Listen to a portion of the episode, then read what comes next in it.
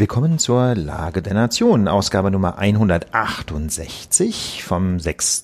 Dezember 2019. Wir begrüßen euch am Nikolaustag und wir sind in diesem Fall wieder Ulf Burmeier, das bin ich, und am anderen Ende der Leitung begrüßt euch Philipp Hanse, ganz herzlich willkommen. Schön, dass ihr wieder eingeschaltet habt und euch die Hörgeräte ins Ohr gestopft habt.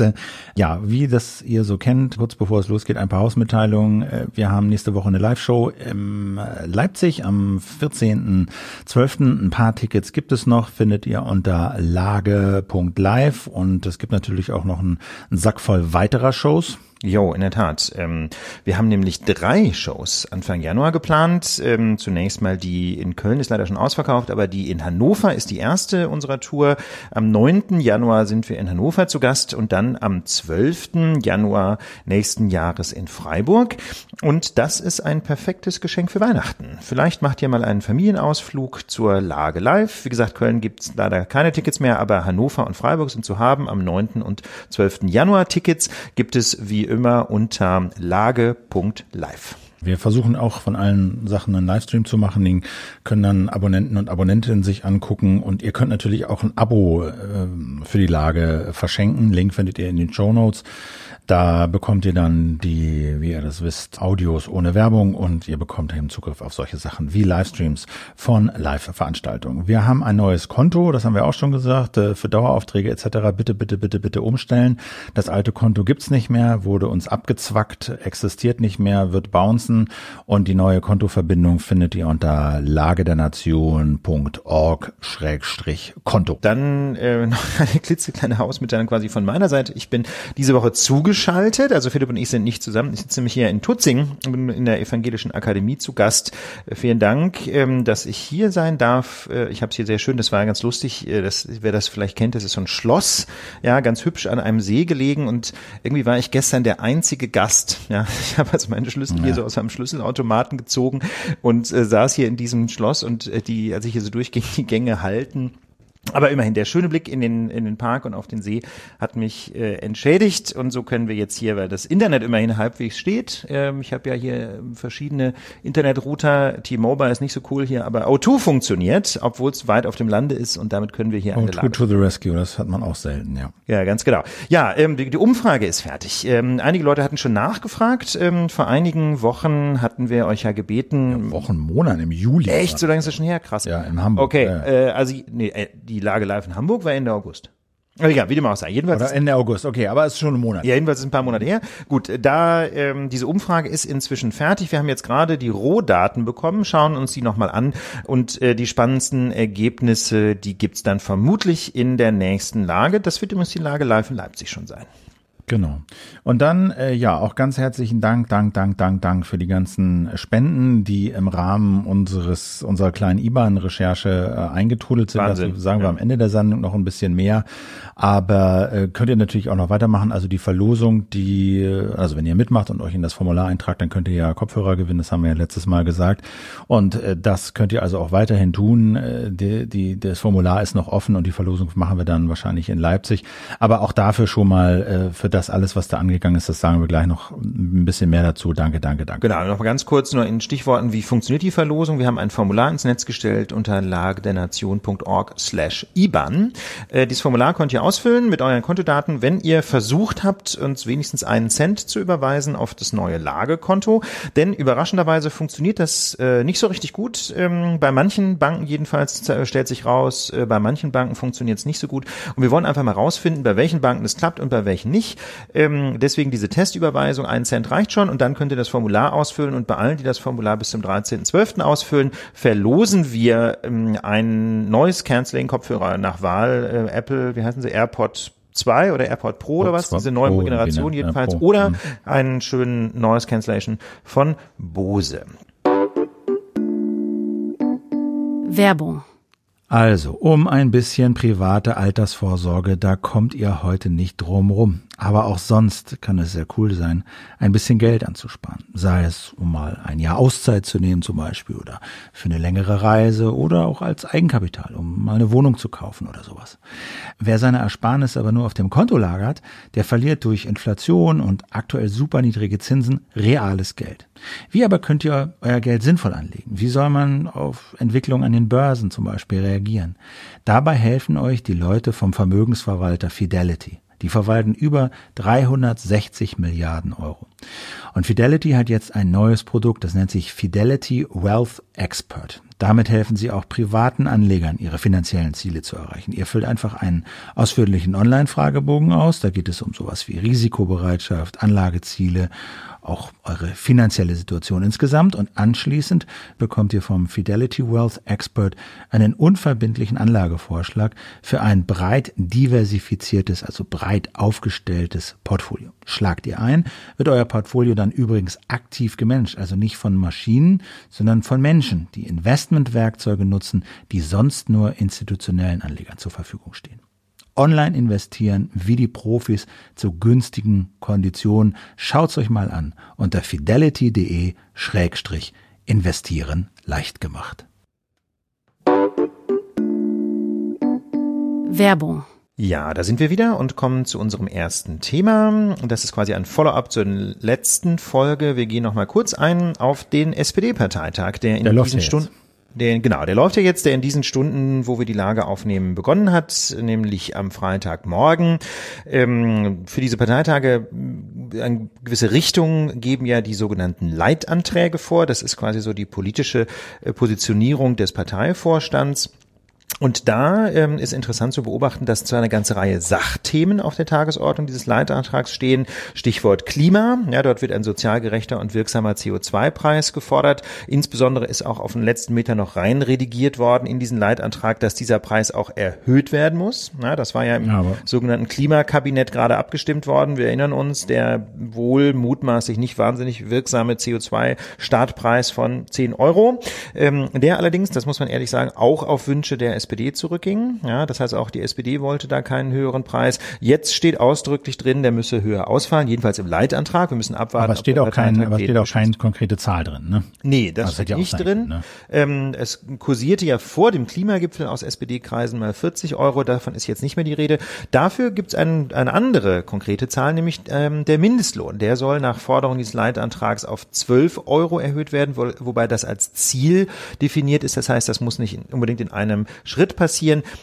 Äh, interessant ist eine Leerstelle in diesem Leitantrag, nämlich keine Positionierung zur großen Koalition und deren weiteren Schicksal. Insbesondere Norbert Walter Borjans, einer der beiden von den, von den Basismitgliedern der SPD, ja quasi ins Rennen geschickten ähm, Kandidaten für den Parteivorsitz, wo, wo alle damit rechnen, dass er neben Saskia Essen gewählt werden wird, sagt nämlich zum Thema GroKo, der Ausstieg aus der großen Koalition ist kein Selbstzweck. Es geht um Inhalte, nicht um rein oder raus. Das ja, also ist das ist ja die Frage, ne? Also warum steht dieser GroKo-Ausstieg jetzt nicht auf der Tagesordnung? Ähm, fühlen sich ja viele verraten, sagen so, ja, wir haben euch gewählt, äh, weil ihr gesagt habt, ihr verlasst die GroKo, jetzt aber irgendwie doch nicht. Wie siehst du das? Ja, das ist ganz interessant. Also wir haben uns auch so ein bisschen gefragt, ist es nicht ein Verrat an den Linken in der SPD? Ist es nicht ein Verrat an der Basis? Ist es nicht ein Verrat an den Leuten, die Saskia Esken und Norbert Walter Borjans gerade deshalb gewählt haben, weil sie so deutlich oder jeweils relativ deutlich für einen Ausstieg aus der GroKo geworben haben? Wobei man immer sagen muss, Saskia Esken war ganz klar, dass sie der GroKo keine Zukunft gibt. Bei Norbert Walter Borjans klang das auch im Vorfeld ähm, der, der Mitgliederbefragung nicht ganz so eindeutig. Jedenfalls ähm, Verrat an den Linken, man weiß es nicht so richtig. Ähm, also man hört aus der SPD praktisch keine Stimmen mehr, die einen baldigen oder gar sofortigen Ausstieg aus der GroKo fordern. Es kommt jetzt einfach quasi aus allen Richtungen der Partei entweder eine klare Warnung vor dem Ausstieg oder eine Betonung von Sachfragen. Ja, praktisch niemand fordert raus, egal wie. Selbst Kevin Kühnert hat ein, sagen wir mal, zumindest missverständliches Interview gegeben. Ich glaube, der Rheinischen Post musste dann sogar ein paar Stunden später in einer Videobotschaft zurückrudern ja, weil er nämlich so verstanden werden konnte, als sehe auch er jetzt die GroKo durchaus als diskussionswürdig an. Ja, er, hat das aber nicht als ne? Zurückrudern ne? betrachtet in dieser Videobotschaft. Da sagt er, naja, ich habe da eigentlich Selbstverständlichkeiten gesagt. Das wurde halt in, in der Berichterstattung über dieses Interview so zugespitzt, als würde ich sagen, GroKo ist toll, ich will doch nicht mehr raus. Ähm, er hat es dann vorgelesen und das klang wie Selbstverständlichkeiten, aber geschenkt. Aber also, du weißt doch, Philipp, wie sowas läuft. Er hat, er hat, ja. er hat halt gesagt, die Delegierten müssen sich überlegen, was das für Folgen hat. Ja, und ich meine, das kann man natürlich verstehen als hm, so ganz klar finde ich das jetzt auch nicht mehr, dass wir da raus müssen. Hm. Ich finde, das ist, das ist zugespitzt von den Journalisten, ähm, aber das ist jetzt nicht absurd. Und ich meine, Kevin Kühnert ist inzwischen totaler Politprofi. Wenn der sowas Ambivalentes sagt, dann weiß er natürlich, wie das gelesen wird. Ich habe das so verstanden, dass auch Kevin Kühnert, sagen wir mal, zumindest mal so ein bisschen rechts blinken wollte, auch wenn er natürlich weiterhin im Grunde auf Linkskurs ist. Mhm. Also wie gesagt, ähm, man weiß es nicht so richtig. Es gibt aus der SPD im Grunde kaum noch Stimmen, die sagen, oder ich habe gar keine gesehen in den letzten Tagen, die klar sagt, wir wollen da raus. Ähm, es wird jetzt in den Vordergrund immer die Sachauseinandersetzung geschoben. Das ist auch aus taktischer Sicht, glaube ich, ganz sinnvoll. Wir haben das in der letzten Folge auch schon gesagt. Ähm, wer jetzt einfach nur aus taktischen Gründen aussteigen würde aus der GroKo, der würde damit sicherlich bei den Wählerinnen und Wählern keine Punkte machen, sondern wenn man die GroKo platzen lassen will, dann muss man das über eine Sachfrage tun oder über mehrere Sachfragen. Und ich denke, genau dazu nimmt die SPD jetzt Anlauf. Jetzt werden Sachpositionierungen in den Parteitag hineingetragen. Mal schauen, was aus dem Leitantrag wird. Das wissen wir noch nicht. Ähm, es ist noch nicht mal die Vorstandswahl durch äh, zu dem Zeitpunkt, wo wir aufnehmen. Insofern müssen wir letztlich abwarten. Aber der Parteitag scheint äh, im Zeichen der Einigung zu stehen. Äh, das sieht man auch an einem weiteren Detail. Es, es, gab nämlich ursprünglich die Erwartung, dass um die Beisitzerposten, das waren mal drei, die jetzt zur Wahl stehen sollten, ähm, hart gerungen werden sollte. Unter anderem gab es nämlich die Erwartung einer Kampfkandidatur zwischen Kevin Kühnert, einem immerhin relativ klaren GroKo-Gegner, und Hubertus Heil, dem Sozialminister und klarem GroKo-Mann. Das heißt also, diese Kandidatur der beiden um einen der drei Beisitzerposten wurde wahrgenommen als Richtungsentscheidung GroKo ja oder nein. Aus dieser Richtungsentscheidung, die natürlich wiederum auch Spaltpotenzial geboten hätte, wird jetzt aber nichts, denn die SPD hat einfach die Zahl der Beisitzerposten auf fünf erhöht. So ist jetzt also für alle Platz. Es wird keine Richtungsentscheidung geben in Gestalt einer Personalentscheidung und wir müssen im Grunde abwarten, ob man am Ende dieses Parteitages überhaupt irgendeine Richtungsentscheidung bekommen wird. Ähm, ich, meine persönliche Erwartung ist, die SPD wird eine, mit einer Reihe von Sachforderungen an die Union aus diesem Parteitag gehen ähm, und wird dann in die, in die Verhandlungen gehen und letztlich wird man bei diesen Verhandlungen erst sehen, wie deutlich denn tatsächlich der Wille der SPD ist, rauszugehen aus dieser großen Koalition. Interessant finde ich vor allem die Reaktion der Union auf die ähm, SPD-internen Debatten. Aus der Union gibt es nämlich immer wieder die, die Drohungen oder, oder auch die Lockrufe, die immer in dieselbe Richtung gehen. Macht doch einfach gute Sachpolitik, dann werdet ihr auch wieder gewählt. Und da muss ich ganz ehrlich sagen, das finde ich spannend, denn äh, jedenfalls bisher ja, ist diese große Koalition aus Sicht der SPD so schlecht gar nicht gelaufen. Viele sagen ja, wir haben eine ganze Menge sozialdemokratischer Positionen umgesetzt, nur bei den Wählerinnen und Wählern kommt nichts an. Und da finde ich schon sehr interessant, dass die, die Union denen sagt, macht einfach weiter so, dann wird es schon werden. Dafür spricht bislang jedenfalls erstmal nicht so wahnsinnig viel, Philipp, oder? Was denkst du darüber? Also, äh, wie gesagt, die, der Parteitag, der läuft ja noch und ich bin gespannt. Es wird kaum davon auszugehen, dass Esken und Walter Borjans da jetzt nicht gewählt werden. Aber das wird sicherlich. Dass sie nicht halt, gewählt werden. Dass sie nicht gewählt werden. Entschuldigung, ja. dass sie nicht gewählt werden, das wäre schon eine, die nächste sehr große Überraschung. Äh, wie gesagt, man ist bei der SPD ja davor nicht äh, gefeit, aber ich denke, wir gehen es mal davon aus. Ansonsten äh, ist das dann Thema wieder nächste Woche. Ja, wir kommen zu unserem nächsten Thema. Wir haben uns ja vorgenommen, in der Lage der Nation häufiger auf Bildungsthemen einzugehen. Und in dieser Woche sind ganz spannende Ergebnisse herausgekommen aus dem berühmt-berüchtigten PISA-Test. Philipp, wie steht Deutschland denn da? Ja, Deutschland steht äh, mittelmäßig da. Vielleicht muss man vorher mal was zu diesem Test sagen. Er wurde zum siebten Mal ja durchgeführt von Forschern und Forscherinnen von der OECD, also dieser Organisation für wirtschaftliche Zusammenarbeit und Entwicklung. Letztlich so eine Interessenvereinigung der Industriestaaten, kann man vielleicht sagen. Sind auch ein paar Schwellenländer dabei, aber äh, um die geht es letztlich und die haben weltweite Schulen vermessen. Also in Deutschland, ich glaube mehrere, also ja, weltweit habe ich es jetzt gerade nicht, aber in Deutschland haben äh, knapp 5.500 Jugendliche äh, teilgenommen. 15 Jahre waren die Jungs und Mädchen alle alt und der wurde getestet Lesen, Mathe und Naturwissenschaften. Und es gibt so ein bisschen Kritik auch an den Methoden dieses Tests.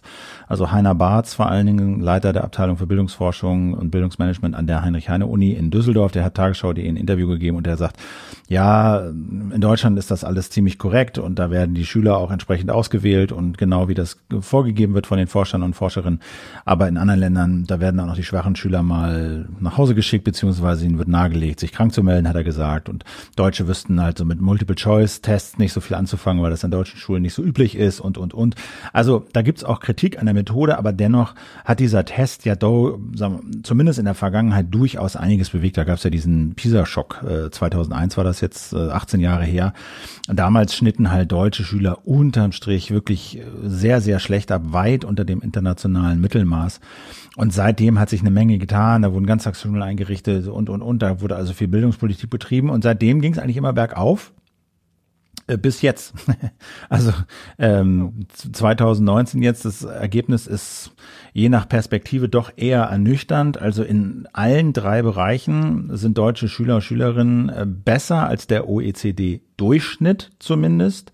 Also wir sind jedenfalls schon mal nicht in dem, nicht in der zweiten Hälfte, ja, ganz nee, anders als im Bereich Internetzugänge zum Beispiel. Ja, genau. Also die sind zumindest in der, in, was den Durchschnitt angeht, in der oberen Hälfte so gleich auf, auch mit Ländern wie USA, Schweden, UK, Frankreich, so Pi mal Daumen. Aber dieser Aufwärtstrend, den es halt in den letzten 18 Jahren gegeben hat, das ist immer, dass die, dass die Schüler und Schülerinnen immer besser wurden, immer besser wurden, der scheint gestoppt. Und äh, bei Mathe und Naturwissenschaften, da geht's sogar äh, wieder nach unten. Das ist so das erste ernüchternde Ergebnis. Das zweite ist, da haben wir auch oft darauf hingewiesen hier, dass die Schere zwischen den starken und den schwachen Schülern in Deutschland so groß ist wie kaum in einem anderen Land und sie geht eben immer weiter auseinander. Also Beispiel, 11 Prozent der Schüler und Schülerinnen, 15-Jährigen hier verstehen komplexe Texte, 11 Prozent verstehen komplexe Texte und können auch sowas wie Quellenkritik machen. Also, taugt der Text was? Ist das eine Meinung? Ist das ein Fakt? Kann man dem trauen? Inwieweit kann man dem trauen? Woher kommt das? Das können 11 Prozent, aber auch da geht's, wird's immer weniger, die das können. Und am unteren Ende sind 21 Prozent der 15-Jährigen, die getestet wurden, die kaum lesen können. Also, und da steigt die Tendenz. Also es werden immer mehr. Die können aus einfachen Texten mitunter nicht mal die wichtigsten Informationen entnehmen und das nach neun Jahren Schule. Ja, also das, das ist schon. Klingt nicht gut. Nee, das ist schon ziemlich besorgniserregend. Aber sagen wir, die, die PISA-Studie ist ja zunächst mal einfach ähm, eine Erhebung, wie steht's denn quasi beim Output? Ne? Was können die Schülerinnen und Schüler? Ähm, oder fragt die PISA-Studie auch danach, wie es zu diesen ja jedenfalls in Teilen nicht gerade erfreulichen Ergebnissen kommt? Äh, fragen Sie nicht direkt, aber das wird natürlich immer implizit äh, deutlich. Also das ist diese, die, das betrifft dann diese dritte Erkenntnis, die mit der mit der zweiten eigentlich eng zusammenhängt, nämlich und da haben wir auch oft schon darauf hingewiesen, wenn wir immer darüber gesprochen haben in der Lage dass die Leistungen der Schüler und Schülerinnen extrem davon abhängen, aus was für einem Elternhaus sie kommen. Und zwar, ob ah, dieses Elternhaus viel Geld zur Verfügung hat, ob die Eltern äh, eine ausführliche Bildung genossen haben oder eben nicht. Ist das der Fall?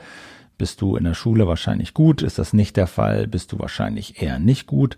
Und die Deutschland gleicht diese unterschiedlichen Startchancen, die ja auf eine Art völlig normal sind, so schlecht aus wie kaum ein anderes Land. Nur in drei OECD-Ländern ist der Abstand zwischen den Herkunftsgruppen äh, größer. Und auch hier geht die Schere immer weiter auseinander.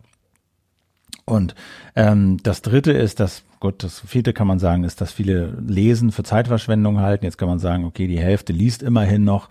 Ähm, das finde ich, ja, okay. Fünftens, Jungen, da haben wir auch darauf hingewiesen im Rahmen mit einer, mit einer anderen, äh, einer anderen Untersuchung. Jungen sind nicht mehr automatisch gut in Mathe und Naturwissenschaften. Also die haben, Mädchen haben deutlich aufgeholt. Äh, in einigen Bereichen sind Jungen deutlich schlechter geworden und äh, die Mädchen haben den Vorsprung beim Lesen ausgebaut. Das sind so ein paar zentrale Erkenntnisse. Aber was eben, das ist für mich so äh, das Takeaway davon, ähm, was in dieser Geschichte ganz deutlich wird, ist, dass das zentrale Problem des Bildungssystems die sag mal, der Umgang ist mit Menschen, deren Eltern äh, nicht in Deutschland geboren sind. Also ist das ein Problem oder ist das eine Herausforderung? Ja, das ist genau. Das, ne, das Martin Spivak hat da zu einer Zeit was geschrieben. Also vielleicht, äh, der das finde ich ganz gut auf den Punkt gebracht hat. Also zunächst mal zu den Zahlen.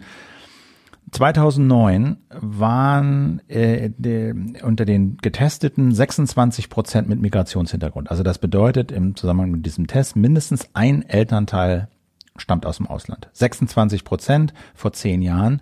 Heute sind es 36 Prozent. Also mhm. ein deutlicher Zuwachs von Kindern, ähm, wo mindestens ein Elternteil nicht äh, aus Deutschland kommt, sondern aus dem Ausland.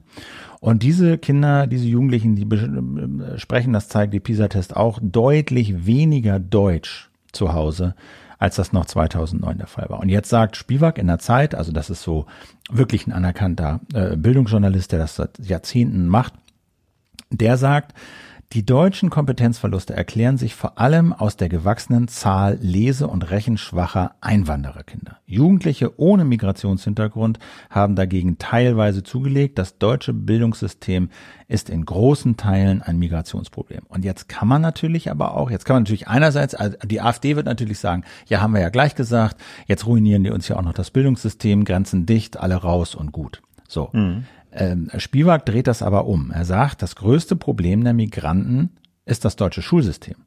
Denn der typische Migrantenschüler ist kein Flüchtlingskind. Ihr Anteil äh, an diesen PISA-Getesteten ist minimal. Der typische Schüler aus einer Einwandererfamilie oder Schülerin wurde vielmehr in Deutschland geboren, hat einen deutschen Pass und besucht seit der ersten Klasse eine deutsche Schule. Nur hat er hier offenbar das Falsche gelernt, beziehungsweise vom Richtigen zu wenig gelernt, ja. denn lesen, schreiben und rechnen. So. Und das finde ich eigentlich eine ganz interessante, ganz interessante Lesart, dass natürlich wahnsinnig viel passiert ist. Wir haben Ganttagsschulen, wir haben Kitas, ähm, die ihre Selbstverständnis auch verändert haben. Hauptschulen wurden in vielen Bundesländern abgeschafft, die ja für viele so eine Sackgasse äh, geworden sind. Also da ist schon einiges passiert und trotzdem scheint unser Bildungssystem für diese Kinder nicht genug zu machen. Das ist einfach für diese Art von Kindern, die hier geboren werden, die hier aufwachsen, da hat unser Schulsystem das falsche Angebot. Oder zumindest ein unzureichendes Angebot. Ja.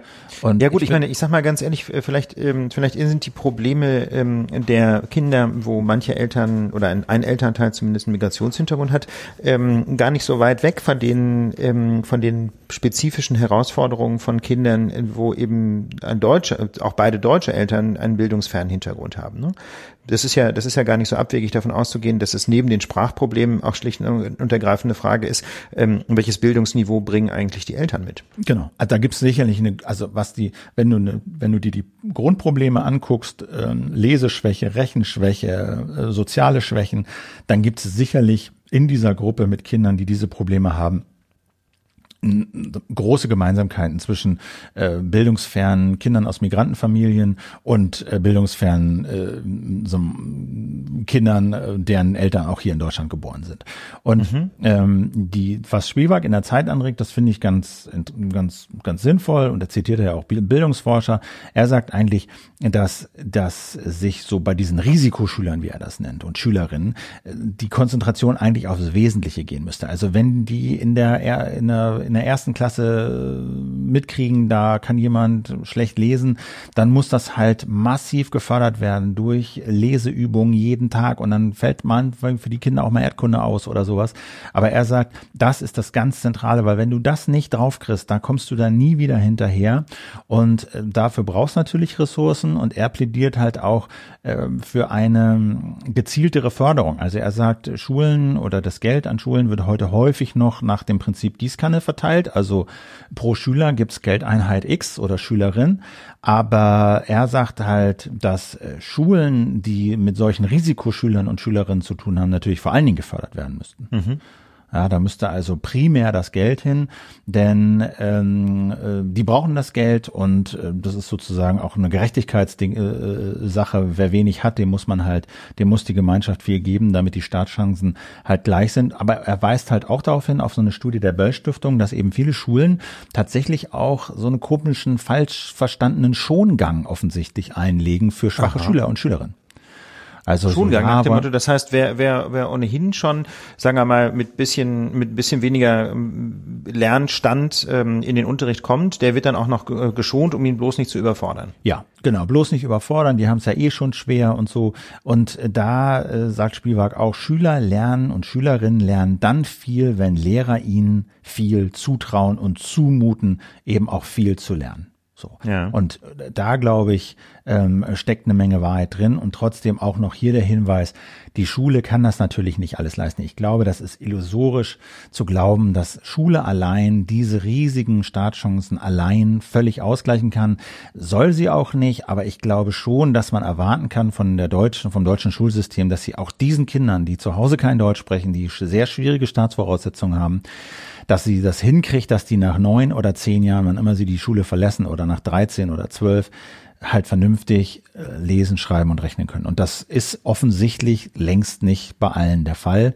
Und dazu gehört, und da haben wir auch drüber gesprochen damals äh, mit dem Zitat vom Marcel Fratscher vom DEW, das Entscheidende passiert in der Kita. In diesen ersten fünf Lebensjahren, was du mhm. da nicht mitbekommst, das ist wahnsinnig schwer aufzuholen. Da kann die Schule noch so gut sein. Und auch deswegen hier wieder der Appell, mehr in die frühkindliche Erziehung. Die Kinder müssen eher in die Kita. Die Kitas müssen besser ausgestattet sein, brauchen auch ein anderes Selbstverständnis. Und da muss Sprachförderung im Mittelpunkt stehen für diese Kinder, weil die das sonst nicht gebacken kriegen.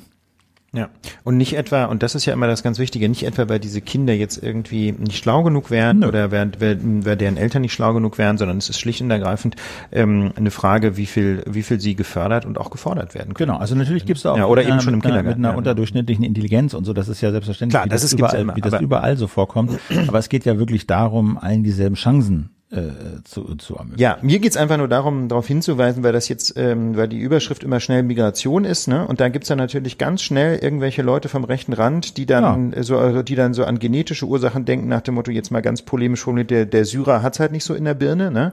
Ähm, aber so sieht's halt nicht aus. Das Problem ist eben gerade nicht, dass die aus irgendwelchen Gründen grundsätzlich nicht so schlau wären, wie, wie Menschen, die, äh, die, die in siebter Generation hier in Germanien vor sich hin leben. Ähm, sondern das ist halt letztlich einfach eine Frage, wie viel Anreize bekommt man als Kind, wie viel Zeiten können sich Eltern auch nehmen, sozi aus sozialen Gründen, um Kinder zu fördern, welchen Bildungshintergrund, ja, vorlesen oder ganz banal mit Kindern sprechen, ja, oder wie reagiere ich denn eigentlich, wenn mein Kind mir Fragen stellt? Habe ich dann die Zeit, äh, empathisch darauf einzugehen oder bin ich dann gestresst, weil ich jetzt gerade irgendwie von meinem dritten äh, 5-Euro-Job komme, ne? Also das ist einfach dieser der soziale Hintergrund der Eltern, die, die eigene Bildungserfahrung der Eltern reproduziert sich eben ganz deutlich und das ist ja ja die, das ist eben der zentrale Punkt. Es geht nicht darum, wo kommen Menschen her, ne, sondern Migrationshintergrund hat kein, hat nicht etwa, wie soll ich sagen, irgendwie genetische Probleme mit sich oder bringt nicht genetische Probleme mit sich, sondern bringt Probleme des Bildungsstandes der Eltern mit sich. Eben aber natürlich auch nicht immer. Das muss man ja auch wieder relativierend dazu sagen. Es gibt natürlich auch Menschen, ähm, keine Ahnung, die zum Beispiel in äh, zweiter Generation ähm, in Deutschland leben, die ursprünglich mal aus der Türkei kamen, ja, familiär, ähm, die längst ähm, quasi auch im deutschen Bildungswesen reüssiert haben und keine Ahnung, Rechtsanwälte sind oder oder oder Ärztinnen oder so. Ja, das nur das bitte jetzt keiner verste äh, falsch versteht, aber es gibt eben nach wie vor viele ähm, Menschen mit migrantischem Hintergrund, die äh, auch in zweiter Generation relativ bildungsfern leben und das ist eben äh, da ist eben das große Problem, dass unser Bildungswesen es bislang nicht schafft, äh, diese Reproduktion des Bildungsstandes der Eltern ähm, dann dann zu durchbrechen, wenn der Bildungsstand der Eltern klein war. Ne? Wir wollen natürlich nicht, dass, dass Kinder von, von gut ausgebildeten Eltern äh, später dann wieder dümmer werden. Ja, in die Richtung soll es nicht durchbrochen werden, aber es sollen halt die gefördert werden, wo die Eltern vielleicht noch nicht genau. ganz so viel mitbringen. Das Frustrierende ist so ein bisschen daran, dass diese, äh, wie das bei vielen Erkenntnissen immer so ist, sich lange angedeutet hat. Ne? Also Forscher haben schon vor fast zehn Jahren fast auf den Prozentpunkt genau die Zahl derer benannt, die Probleme jetzt haben beim Lesen. Fast auf den Prozentpunkt genau, exakt mit der, mit dieser Begründung, dass sich die Gesellschaft ändert, dass wir mehr Zuwanderung haben, dass sich das mehr durchmischt, etc., etc. Und dass die, das finde ich, ist das Frustrierende daran, dass die Politik, die äh, Bildungspolitik in Deutschland es offensichtlich im Ganzen, übers Ganze gesehen, bisher zu schlecht geschafft hat, sich darauf einzustellen. Es gibt unterschiedliche, ne, die einen Bundesländer machen das so, Hamburg hat da ein paar Erfolge, die andere nicht haben und, und, und. Das kann man wahrscheinlich, äh, da kann man im Einzelnen immer Erfolge finden, aber der PISA-Test zeigt eben, dass es in das ganz reicht halt nicht, über, ne? über, über, über die ganzen Schülerinnen halt reicht's halt nicht. Es ist zu wenig. Jetzt sagen natürlich, ich meine, das muss man der Fairness halber auch sagen, die, die diesen PISA-Test durchgeführt haben, auch so eine Professorin, äh, Mathe-Professorin von der, glaube ich, äh, TU in München, die damit äh, sich verantwortlich äh, gezeichnet hat, die sagt, na ja, sehen wir es mal so, unter diesen erschwerten Bedingungen leisten die Schulen eigentlich gute Arbeit. Ja. So kann man es auch sehen. Ja, äh, deswegen Glas halb leer, Glas halb voll, Glas halb leer. Da kann sich jetzt jeder raussuchen oder jeder raussuchen, wie sie das sehen mag. Ich finde immer, es ist zu wenig. Ja, ich denke auch, ich denke auch, man muss die Verantwortlichkeiten richtig verteilen. Ähm, ich habe eben auch sehr deutlich den Eindruck, dass es nicht an der einzelnen Schule liegt und auch nie, insbesondere auch nicht an den einzelnen äh, Menschen, die in der Schule arbeiten. Ja, ähm, da, ich habe auch eine ganze Reihe von Lehrerinnen und Lehrern im Freundeskreis äh, und auch in der Familie und ähm, weiß habe da deswegen immerhin so anekdotische Evidenz und sehe da, dass die also richtig ranklotzen in aller aller Regel. Das große Problem ist eben die Personalausstattung ne? und äh, das, das beginnt schon bei der Ausbildung von neuen Lehrerinnen und Lehrern an den Universitäten, dass da einfach zu wenig hm, Plätze zur Verfügung stehen, Hörsäle überfüllt sind und so. Also da würde ich, würde ich deine Einschätzung absolut teilen, Philipp. Insbesondere auf Landesebene ist da einfach, ich sag mal, seit Generationen wirklich was verpennt worden. Jedenfalls aber seit, seit Dekaden und ähm, ja, und zwar und zwar parteiübergreifend. Ne? Das das ist wirklich ein Problem, dass ähm, das äh, immer wieder in, in unserer Demokratie äh, eben doch sehr auf den Tag geschaut wird und die nächsten zwei drei Jahre und wie gewinne ich die nächste Wahl und zu wenig die mittel- bis langfristige Perspektive in den Blick ja. genommen wird. Ne? Das kann man das kann man erklären, ja, das kann man ja. aus der Logik des politischen Systems erklären, aber von den Ergebnissen her gedacht ist das echt eine Katastrophe. Ja, und man muss auch sagen, es hat sich natürlich was getan. Wahrscheinlich der tiefgreifendste Wandel waren die Einführung der Ganztagsschulen das ist, ich finde das, und lass mich das sagen, auch Bildungsforscher, das ist eine wichtige infrastrukturelle ähm, Veränderung. Nur bringt es halt wenig, wenn äh, dann während des Tages die Kinder äh, irgendwie nicht strukturell lernen und Sprachförderung kriegen und am Nachmittag Sprachförderung kriegen, sondern wenn sie dann halt spielen oder unter irgendwie einer Aufsicht von irgendjemandem äh, versuchen, Hausaufgaben zu machen, was dann aber auch nicht klappt und dann läppert der Nachmittag so ein bisschen aus. Ja, das kenne ich so ein bisschen aus meinem privaten Umkreis und, und äh, kann man auch in Artikeln nachlesen. Also dann äh, ist zwar der Topf Ganztagsschule da, er muss dann aber auch mit einer leckeren Suppe gefüllt werden, sonst bringt's nichts. Mhm. Aber immerhin ist die Infrastruktur da, ne? Ja. Also das würde ich tendenziell positiver sehen, wenn erstmal die Infrastruktur da ist und man, und man sich gesellschaftlich erstmal daran gewöhnt, dass die Kinder länger in der Schule sind, dann kann man ja mit besserem Personal in der oder vor allem mehr Personal in den in den Schulen ja langsam nachsteuern. Ne? Erstmal finde ich es wichtig, überhaupt diesen Sprung zu machen. So. Denn weißt du, du kannst halt, du kannst halt auch nicht mehr Personal so richtig da sinnvoll beschäftigen, wenn die Kinder nicht da sind. Das ist ein bisschen so ein Henne-Ei-Ding. Na. Okay, ähm, letzter Punkt vielleicht zum Thema Bildung. Ich war vor ein paar Tagen auf einer Veranstaltung als Referent, ähm, ging es im Wesentlichen um Hass im Netz eigentlich. Und da fand ich nämlich auch ganz interessant, dass da ähm, auch eine Lehrerin sich sehr deutlich geäußert hat und meinte, na ja, das große Problem ist halt, dass die Schulen auch von extern zu wenig Unterstützung bekommen und dass diese Unterstützungsprogramme, die es bislang gab, dann häufig auch zurückgefahren werden. Es gibt ja vom Bundesfamilienministerium dieses Programm Demokratie leben, ja, das in letzter Zeit sehr ähm, unter Beschuss geraten ist, weil alle möglichen Projekte, die außerordentlich vielversprechend aussahen, äh, nicht mehr weitergefördert wurden. Von, von fast 300 Projekten ist es jetzt runtergefahren worden, das Programm auf etwa ähm, 140 Programme. Ähm, deswegen stand auch das ähm, Ministerium sehr unter Beschuss und da war jetzt äh, der, der zuständige Referat nur ganz kurz, da. Zum Beispiel ja. auch hier Exit, ne? Mit genau, die werden ja auch beinahe defunded worden. Ne? Sie haben dann, die haben jetzt zwar eine Weiterförderung bekommen auf den letzten Metern, ähm, aber, aber das, das war ja auch sind extrem, so Projekte, ne? die darüber gefördert werden. Ne? Also ja, ganz genau. Und, um, und, da, und um diese Aussteigern aus der rechtsextremen und islamistischen Szene äh, zu helfen, rauszukommen, gibt's halt so Organisationen wie Exit und die werden halt fast eigentlich zu 100 Prozent bezahlt aus solchen Programmen. Oder ja, ganz genau. Ne? Und, und, da, und dieses Programm Demokratie Leben hat halt eine, eine breite Palette gefördert von Pro, äh, Projekten, äh, die sich äh, insbesondere mit dem Problem des Rechtsextremismus auseinandersetzen. Und da sind jetzt ganz viele nicht weiter gefördert worden. Und da fassen sich natürlich Menschen an den Kopf. Wie kann das sein? Ja, wir haben ein Riesenproblem mit Nazis überall. Wieso werden dann ausgerechnet staatliche Förderprogramme zurückgef äh, zurückgefahren? Sind die denn alle verrückt? Und, ähm, und da hat dann aber der Referatsleiter, fand ich, immerhin ganz interessante Aspekte in diese Diskussion eingebracht. Er sagte nämlich, nämlich zum einen, na ja, ähm, der Bundestag hat es ja auch bei den Haushaltsberatungen vor kurzem abgelehnt, äh, überhaupt mehr Geld in den Topf zu tun. Ja, das hätten die Bundestagsabgeordneten ja tun können. Ganz offensichtlich äh, war das in einer großen Koalition nicht mehrheitsfähig, ähm, dass dieses Programm Demokratie leben gerade heute besonders wichtig ist, wo man sich auch nur noch an den Kopf fassen kann. Ähm, also er brachte dann so den Vergleich, dass die Sanierung der Gorch Fock, ja, dieses maroden Schulschiffs der Bundeswehr, ja, was Ursula von der Leyen ja, also wo die Ursula von der Leyen diese Sanierung nicht vernünftig gemanagt hat als Verteidigungsministerin, ähm, dass also die Sanierung dieses Segelschulschiffs mehr Geld ver, äh, verschlingt als das gesamte Demokratieförderprogramm, ja, wo man sich natürlich nur noch an den Kopf fassen kann. Wie kann das, wie kann das sein? Was ist das bitte für eine Prioritätensetzung? Ja, so ein, so ein, so ein, so ein Schiffchen, das dann irgendwie, ähm, ja, wir kennen das aus der Becks-Werbung, das ist irgendwie ein Schwesterschiff, wenn ich es richtig erinnere, ja, so irgendwie dieses, weißt du, Sail Away und so. Wenn also so ein, so ein Segelschulschiff, das da irgendwie publikumswirksam durch die Ostsee cruist, wenn das also mit mehr Geld saniert wird, als wir Geld ausgeben für die Förderung von Antifaschismusprogramm, dann weiß ich auch nicht mehr.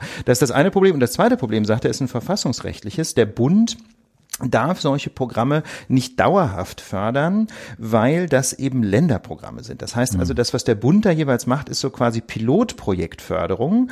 Ähm, das, das heißt, er kann dann Projekte aufbauen, die dann zwei oder vielleicht auch mal drei Jahre gefördert werden, aber dann sind eigentlich die Länder dran zu schauen, hat das Projekt funktioniert ähm, und, die, äh, und, dann, ähm, und dann eine Anschlussfinanzierung auf die Beine zu stellen. Das heißt also, wenn diese Programme dann auslaufen, dann äh, eben deswegen, weil sie, weil sie eben nach ein paar Jahren keine Pilotprojekte mehr sind und der Bund nicht mehr fördern darf, weil sonst die Länder wild werden und sagen, hör mal, hier ähm, Bildung ist unsere Sache. Das heißt, wir haben hier mal wieder ein Föderalismusproblem. Ähm, das heißt also, da müsste man dann drüber nachdenken, ob man nicht möglicherweise dem Bund da auch die Kompetenz äh, einräumen möchte, dauerhaft sowas zu fördern oder zumindest die Förderung zu finanzieren. Ja, das äh, ist ja immer so ein bisschen ein Problem mit der Mischfinanzierung, aber wir erinnern uns, vor einigen Wochen hatten wir ein anderes Beispiel, nämlich die Förderung des Infrastrukturausbaus im Bildungswesen. Ja, da ist ja auch so, dass der Bund da teilweise finanzieren darf, was dann in den Schulen der Länder verbaut wird. Ähm, und ich muss ganz ehrlich sagen, ich habe keine abschließende Meinung dazu, wie man es organisiert. Nur jedenfalls kann es nicht wahr sein, ähm, dass die Schulen völlig alleine gelassen werden mit dieser Aufgabe der, der, der politischen Bildung und dass quasi freie Bildungsträger, die die Schulen auch unterstützen können, ähm, indem sie zum Beispiel Seminare anbieten, dass solche Bildungsträger kämpfen müssen und immer heute nicht wissen, ob sie morgen noch finanziert sind. Ich glaube, das ist einfach nicht mehr zeitgemäß. Wir kommen zu einem Thema ähm, der Gemeinnützigkeit. Das auch ein Demokratieförderungsthema. Auch, äh, by ja. the way, auch äh, ja. Demokratieförderungsthema, was wir uns hier mal aus einem aktuellen Anlass vorgenommen haben, weil das so in den breiten Medien eigentlich, so ich das wahrgenommen habe, kaum diskutiert wird, aber schon enormen Einfluss haben kann auf unsere Zivilgesellschaft. Dazu muss man sagen, Ulf, du bist Vorsitzender der Gesellschaft für Freiheitsrechte. Ja, genau. Wir sind auch ein gemeinnütziger Verein. Das heißt also, das, was wir jetzt sagen, könnte die GFF potenziell auch betreffen. Wir haben bislang überhaupt kein Problem. Äh, das Finanzamt ähm, war mit uns immer bestens zufrieden. Aber wir finden, aus Transparenzgründen muss man einfach voranstellen, dass es jedenfalls theoretisch auch mal den Verein äh, betreffen könnte, dem also, ich stehe. Es, es geht um, es geht um Gemeinnützigkeit. Es geht um Gemeinnützigkeit von Vereinen, äh, von denen es ja in Deutschland äh, wahnsinnig viele gibt und die äh, eine, in vielen Fällen eine große, große Stütze und ein großer Baustein der Zivilgesellschaft in Deutschland sind, sei es von Freizeitgestaltung, Sportvereine, aber auch Umweltvereine. Also das sind ja alles Vereine, äh, die, äh, die, die das übernehmen. Und ähm, jetzt ist natürlich erstmal die Frage, was ist denn Gemeinnützigkeit? Ja, ganz genau. Gemeinnützigkeit ist ähm, vor allem ein Begriff aus dem Steuerrecht, der eine ganze Reihe von steuerlichen Vorteilen mit sich bringt. Das Wesentliche ist so die Befreiung von der Körperschaftssteuer. Normalerweise müssen juristische Personen ähm, ihre, ihre Erträge versteuern, eben mit der sogenannten Körperschaftssteuer. Und das entfällt für gemeinnützige Vereine. Ähm, das ist so der wesentliche Vorteil. Es gibt noch eine Reihe anderer äh, Vorteile, zum Beispiel unter bestimmten Voraussetzungen auch bei der Umsatzsteuer. Ähm, und es gibt vor allem die Möglichkeit, sogenannte Zuwendungsbescheinigungen auszustellen. Das ist das, was man Landwirt Deutsch. Spendenquittung nennt. Ja. Ne? Genau. Und das bedeutet für die Vereine, dass sie sich relativ attraktiv durch Spenden refinanzieren können, denn die Menschen, die diese Spenden an Vereine geben, können den Gesamtbetrag der Spenden steuerlich geltend machen. Auf Deutsch, man gibt es in der Steuererklärung an und zieht dann den Gesamtbetrag der Spende von seinem zu versteuernden Einkommen ab, ähm, was dann je nach persönlichem Steuersatz dazu führt, dass man zwischen, keine Ahnung, 10 und 45 Prozent der Spende de facto nicht bezahlen muss, weil man die nämlich an Steuern dann. dann gibt es ja noch so einen, so einen informellen Vorteil, dass einfach, äh, wenn wenn Vereine mit Behörden, Stiftungen, anderen Förderinstitutionen zu tun haben, sehr, sehr vorteilhaft sein kann, wenn man als gemeinnützig anerkannt ist. Häufig ist das ja auch eine Voraussetzung, um überhaupt Förderung zu bekommen, äh, um beispielsweise Räume und sowas anmieten zu können. Also da gibt es eine ganze Menge Vorteile, die so eine Gemeinnützigkeit mit sich bringt. Und jetzt gibt es einen aktuellen Anlass und da geht es um den äh, VVN. Das ist die Vereinigung der Verfolgten des NS-Regimes. Das ist also ein Opferverband äh, von Menschen, die im KZ oder im Gefängnis unter den Nazis gesessen haben. Allerdings Allerdings geht es da hauptsächlich äh, um äh, Menschen, die aus politischen Gründen äh, verfolgt worden waren, also Kommunisten, äh, Sozialdemokraten.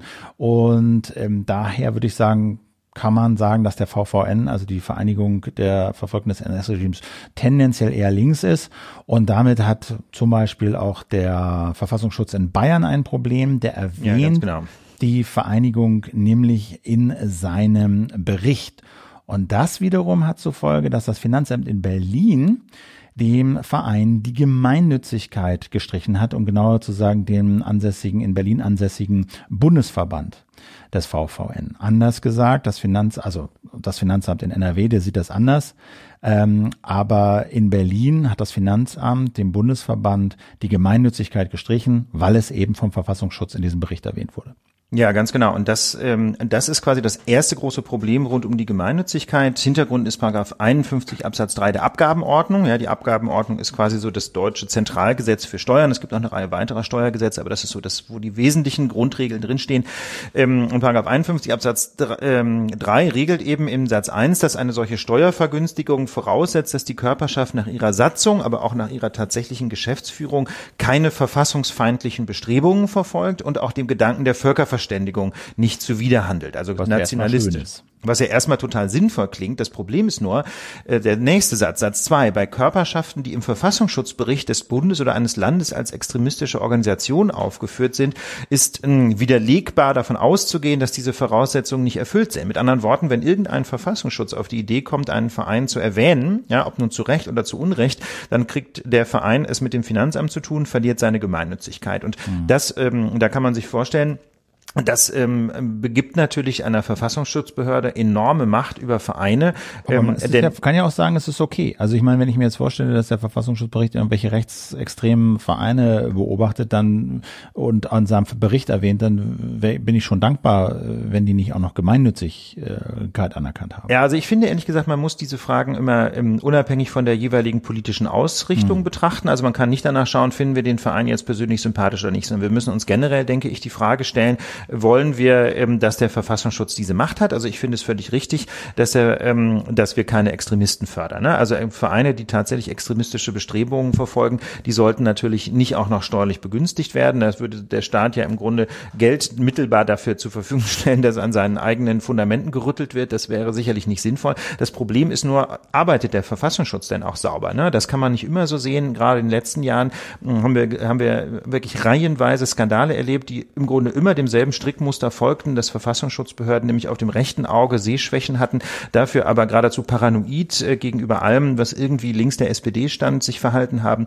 Und ähm, wenn ein, eine Institution mit einer solchen Rechts-Links-Schwäche ähm, dann mit einem Mal de facto über die Finanzierung von Vereinen entscheidet, dann wird es irgendwie heikel. Also da ähm, würde ich denken, muss man noch mal ganz genau drüber nachdenken, ob das nicht eigentlich, äh, ob das nicht eigentlich ähm, ein Automatismus ist, der extrem gefährlich ist für die Zivilgesellschaft. Und in diesem Fall finde ich, hat er zu einem jedenfalls politisch betrachtet wirklich skandalösen Ergebnis geführt, dass ausgerechnet die Überlebenden der KZs sich von den Verfassungsschutzbehörden den Hahn zugedreht sehen und äh, das von den Verfassungsschutzbehörden, in denen ja traditionell die Altnazis saßen. Ja, also das ist äh, inzwischen ja auch historisch aufgearbeitet, dass die Verfassungsschutzbehörden ähm, in, nach dem Zweiten Weltkrieg massenweise äh, NSDAP-Mitglieder und ehemalige Belastete aus den NS-Terrororganisationen in ihren Reihen hatten. Ja, das auch heißt also, heute Nazis sicherlich nicht mehr die Mehrheit ist, aber es ist schon ja, das, es hart, ist schon, ist, also, ne? ist politisch schon, ist, ist schon, wirklich krass. Ist ja. schon sehr ziemlich krass.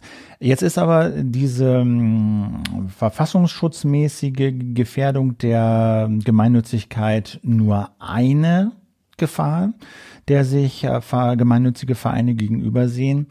Der, die andere Gefahr, die für die Gemeinnützigkeit vieler Vereine droht, ist die Frage der politischen Tätigkeit ja, ganz genau. Deswegen haben wir das jetzt auch mal beides zusammen aufgeführt und zwar ehrlich gesagt, weil man diese beiden Aspekte trennen muss. Es gibt quasi zwei Problemkreise rund um die Gemeinnützigkeit. Das eine ist diese aus meiner Sicht jedenfalls völlig überzogene Macht der Verfassungsschutzbehörden, ja, die ja schlecht legitimiert sind und eben unter Umständen auch tendenziös entscheiden. Das ist das eine Problem. Das zweite Problem ist die Frage, wie politisch dürfen eigentlich Vereine arbeiten? Und das ist ähm, insbesondere dadurch in die Debatte geraten, dass der Bundesfinanzhof im Frühjahr der Organisation Organisation Attac die Gemeinnützigkeit aberkannt hat. Und ähm, diese BFH-Entscheidung, BFH, Bundesfinanzhof, das oberste Steuergericht in Deutschland, quasi das Pendant zum Bundesgerichtshof, ja, der ja das oberste Zivil- und Strafgericht ist. Also der Bundesfinanzhof hat in seiner Entscheidung der Sache nach zwei verschiedene Gruppen oder Klassen von Vereinen geschaffen.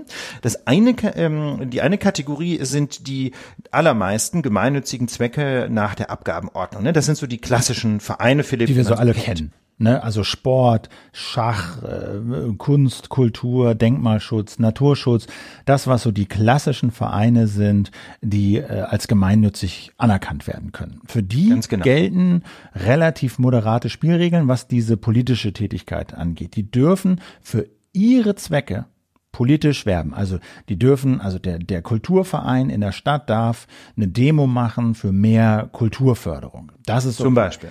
Aber das ist die Frage, über die wir auch gleich noch reden. Ist es auch okay für den Kulturverein in einer Stadt eine Lichterkette gegen Nazis und Rechtsextremismus zu machen, wo das doch gar nicht eine politische Tätigkeit für sein konkretes Anliegen ist? Fragezeichen. Das, das ist die Frage, an der sich das äh, entscheidet.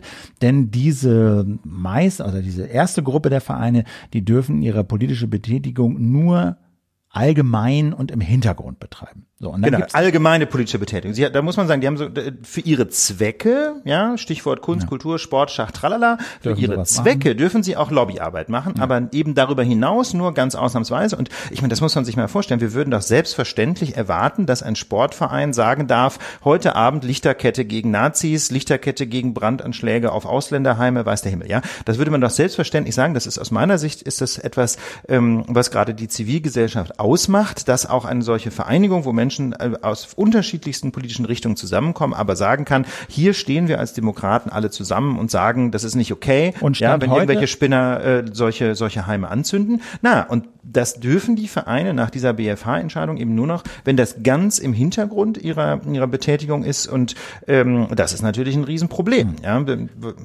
Ja. Und dann gibt es noch die zweite Kategorie. Genau, dann gibt es diese zweite Kategorie von, von Vereinen. Ähm, die äh, fallen in diesen Bereich Förderung der Volksbildung und Förderung des demokratischen Staatswesens.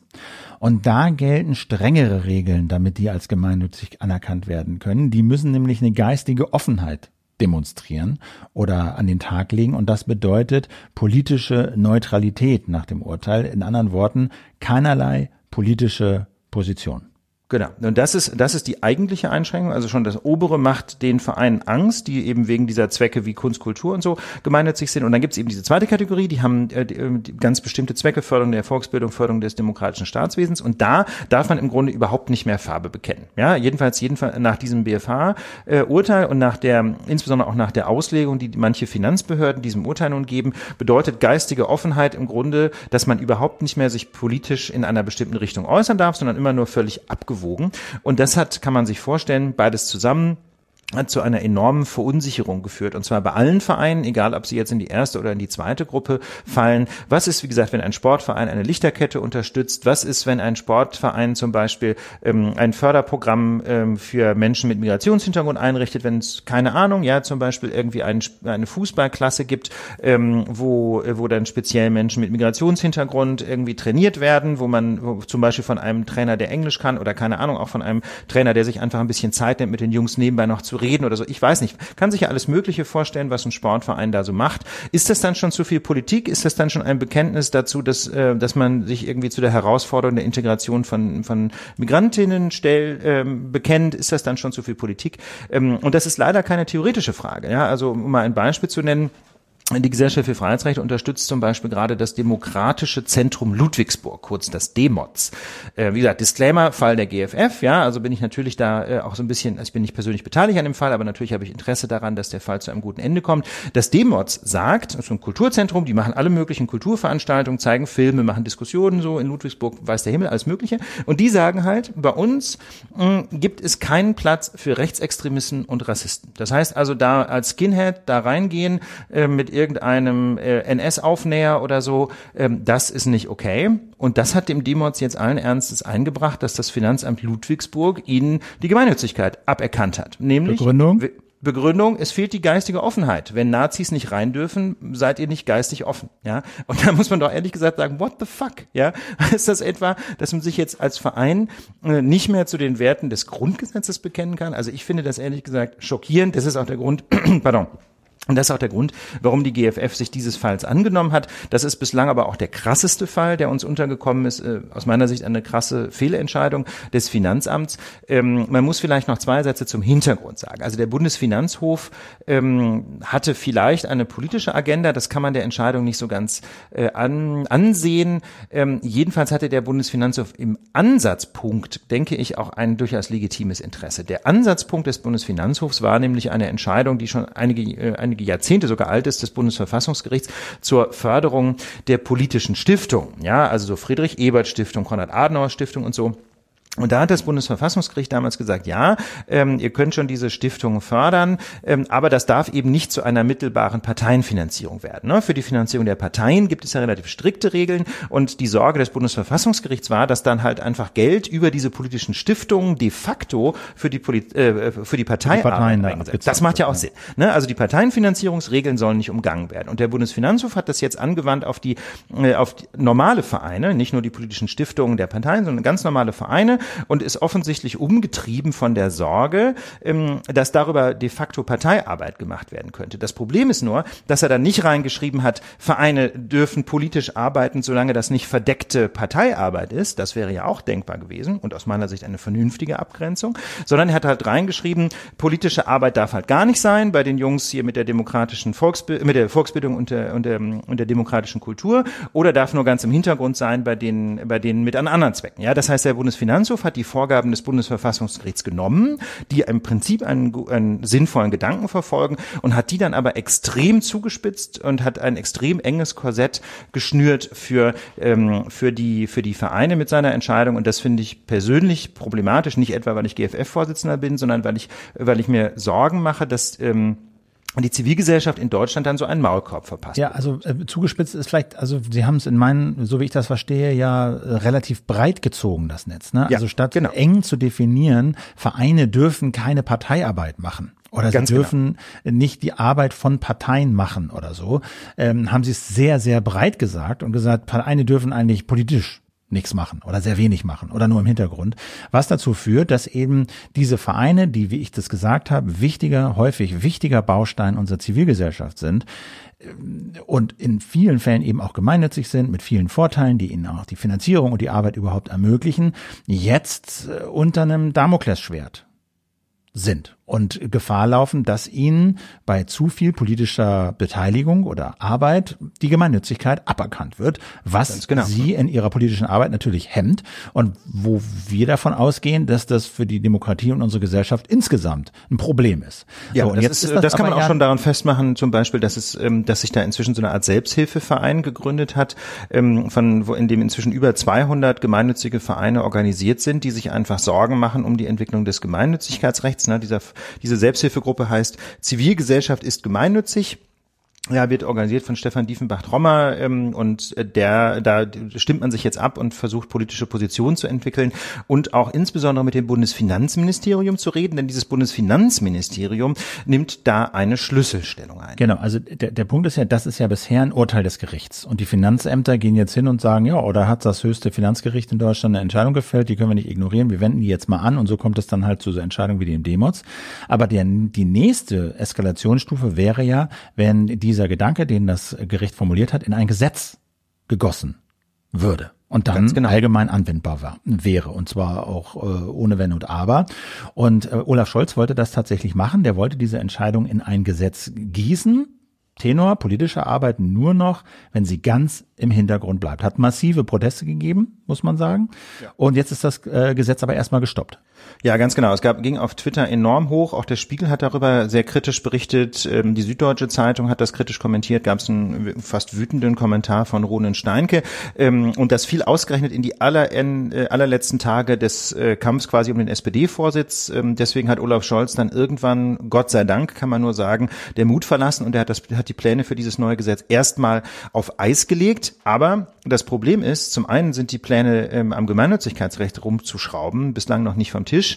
Ähm, das heißt also, da ähm, muss die Zivilgesellschaft weiter sehr wach bleiben, was denn da jetzt an Gesetzentwürfen kommt. Die Gesellschaft für Freiheitsrechte hat da jetzt ein Spezialprogramm aufgelegt. Wir haben Gott sei Dank eine Förderung bekommen von den Open Society Foundations und ähm, haben da jetzt einen Arbeitsschwerpunkt eingerichtet, eine junge Juristin eingestellt, ähm, die sich speziell mit dem Thema Gemeinnützigkeitsrecht beschaffen, äh, äh, be, beschäftigen wird. Wir wollen auch einen Gesetzentwurf dazu schreiben. Denn momentan muss man sagen, wie gesagt, kommt da wahrscheinlich noch was aus dem BMF, ja, und dann vielleicht ein neues Gesetz. Vor allem aber ist dieses Attac-Urteil ja weiter in der Welt. Philipp hat schon gesagt, das ist da, das ist eben das Urteil des höchsten deutschen Finanzgerichts nichts.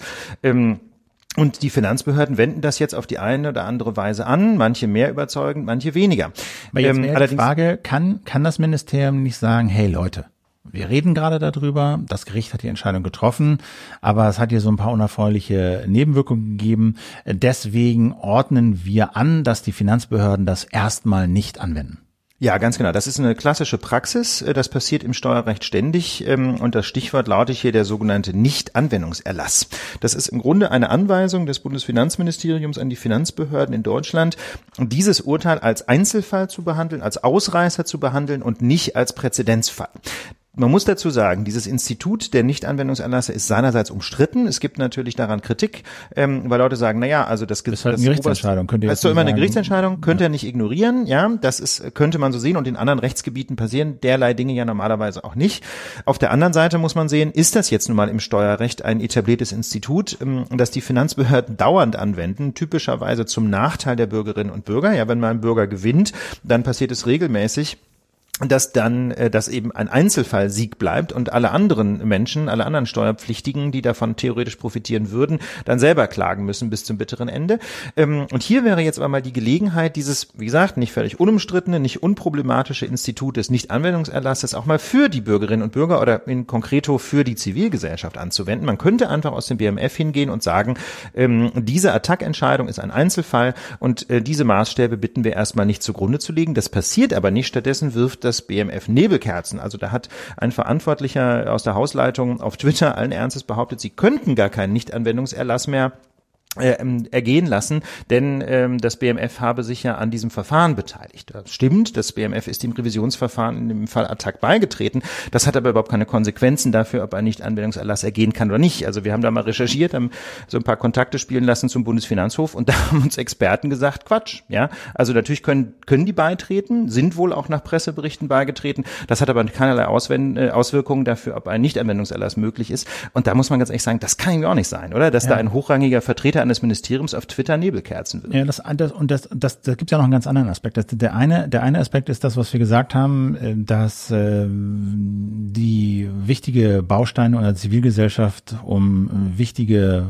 Vorteile, nämlich äh, Gemeinnützigkeit, fürchten müssen. Das ist das eine. Der andere Effekt ist aber, dass ja auch die von uns häufig beklagte Ungleichheit zwischen Lobbyinteressen äh, vergrößert wird dadurch. Denn während äh, Firmen ja eine große PR-Abteilung aufmachen können und sagen, hier Lobby und wir, wir bezahlen große Lobbyfirmen und wir geben dafür Millionen aus und die können wir alle von der Steuer absetzen als Betriebsausgaben und, und, und, steht die Zivilgesellschaft ohne Firma da und muss halt Vereine gründen, um Umweltbelange, zivilgesellschaftliche Belange äh, politisch vorzubringen, äh, läuft dabei jetzt aber Gefahr, die Gemeinnützigkeit zu verlieren. Ja. Das ist genau das und, Problem. Und das es geht letztlich Riesen, um die, Chancengleichheit. Ne? Das, ist ein Riesenproblem für die Chancengleichheit. Ja, das und ist ein Riesenproblem für die Chancengleichheit. Und das ist jetzt, um das Stichwort nochmal in den Raum zu stellen, da geht es dann letztlich um die Frage Lobbyismus. Ne? Ähm, Unternehmen können ihren Lobbyismus praktisch immer irgendwie steuerlich geltend machen, ja, indem sie halt an, äh, einfach PR-Ausgaben in ihre Bilanz schreiben und das abziehen und damit ähm, den Firmenertrag senken. Ähm, und das heißt also, die können be mit beliebigen finanziellen Mitteln auf den politischen Betrieb in Berlin einwirken. Und die Zivilgesellschaft auch völlig egal. Genau, das ist der Punkt. Die Gemeinnützigkeit ist eben für, für Firmen im Prinzip egal. Es gibt natürlich auch den ein oder anderen gemeinnützigen Verein äh, oder die eine oder andere gemeinnützige Stiftung, was äh, die auch von Firmen ins Leben gerufen wird, die auch viel Gutes tun. Dann gibt es auch äh, Vereine und Stiftungen, die problematisch sind. Also zum Beispiel gibt es einen, eine relativ bekannte Lobbyorganisation der deutschen Waffenschmieden, ja, äh, die aus unerfindlichen Gründen auch gemeinnützig ist, obwohl man sich schon fragen kann, wie das mit der Völkerverständigung einhergeht, wenn wir Waffen in alle Welt liefern. Gut, ähm, aber denen wäre das eigentlich egal, ähm, denn Firmen können ihre PR-Ausgaben im Prinzip immer irgendwie von der Steuer abziehen. Während die Zivilgesellschaft sowieso natürlich finanziell wesentlich schlechter dasteht ähm, als Unternehmen und dann auch noch das Problem hat, dass sie sich nach den Maßstäben der Attack-Entscheidung dem Risiko aussetzt, ihre Gemeinnützigkeit zu verlieren, wenn sie sich allzu sehr politisch äußert, insbesondere dann, wenn es nicht dem, ähm, wenn sie, wenn sie eben diese diese Zwecke Volksbildung oder Förderung des demokratischen Gemeinwesens verfolgt. Anders nur die Vereine, die zum Beispiel eben die Sportförderung äh, äh, als Gemeinnützigkeitszweck haben und dann auch ausschließlich im Bereich Sportförderung politisch tätig sind. Ne? Das ist so eine kleine Hintertür, die der BFH noch gelassen hat.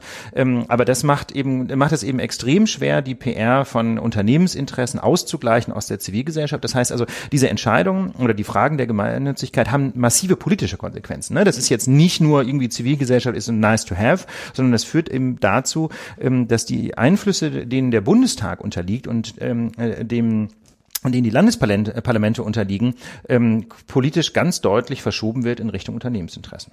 Wir hatten äh, im August schon, war das, glaube ich, einen sehr bemerkenswerten Fall im Tiergarten.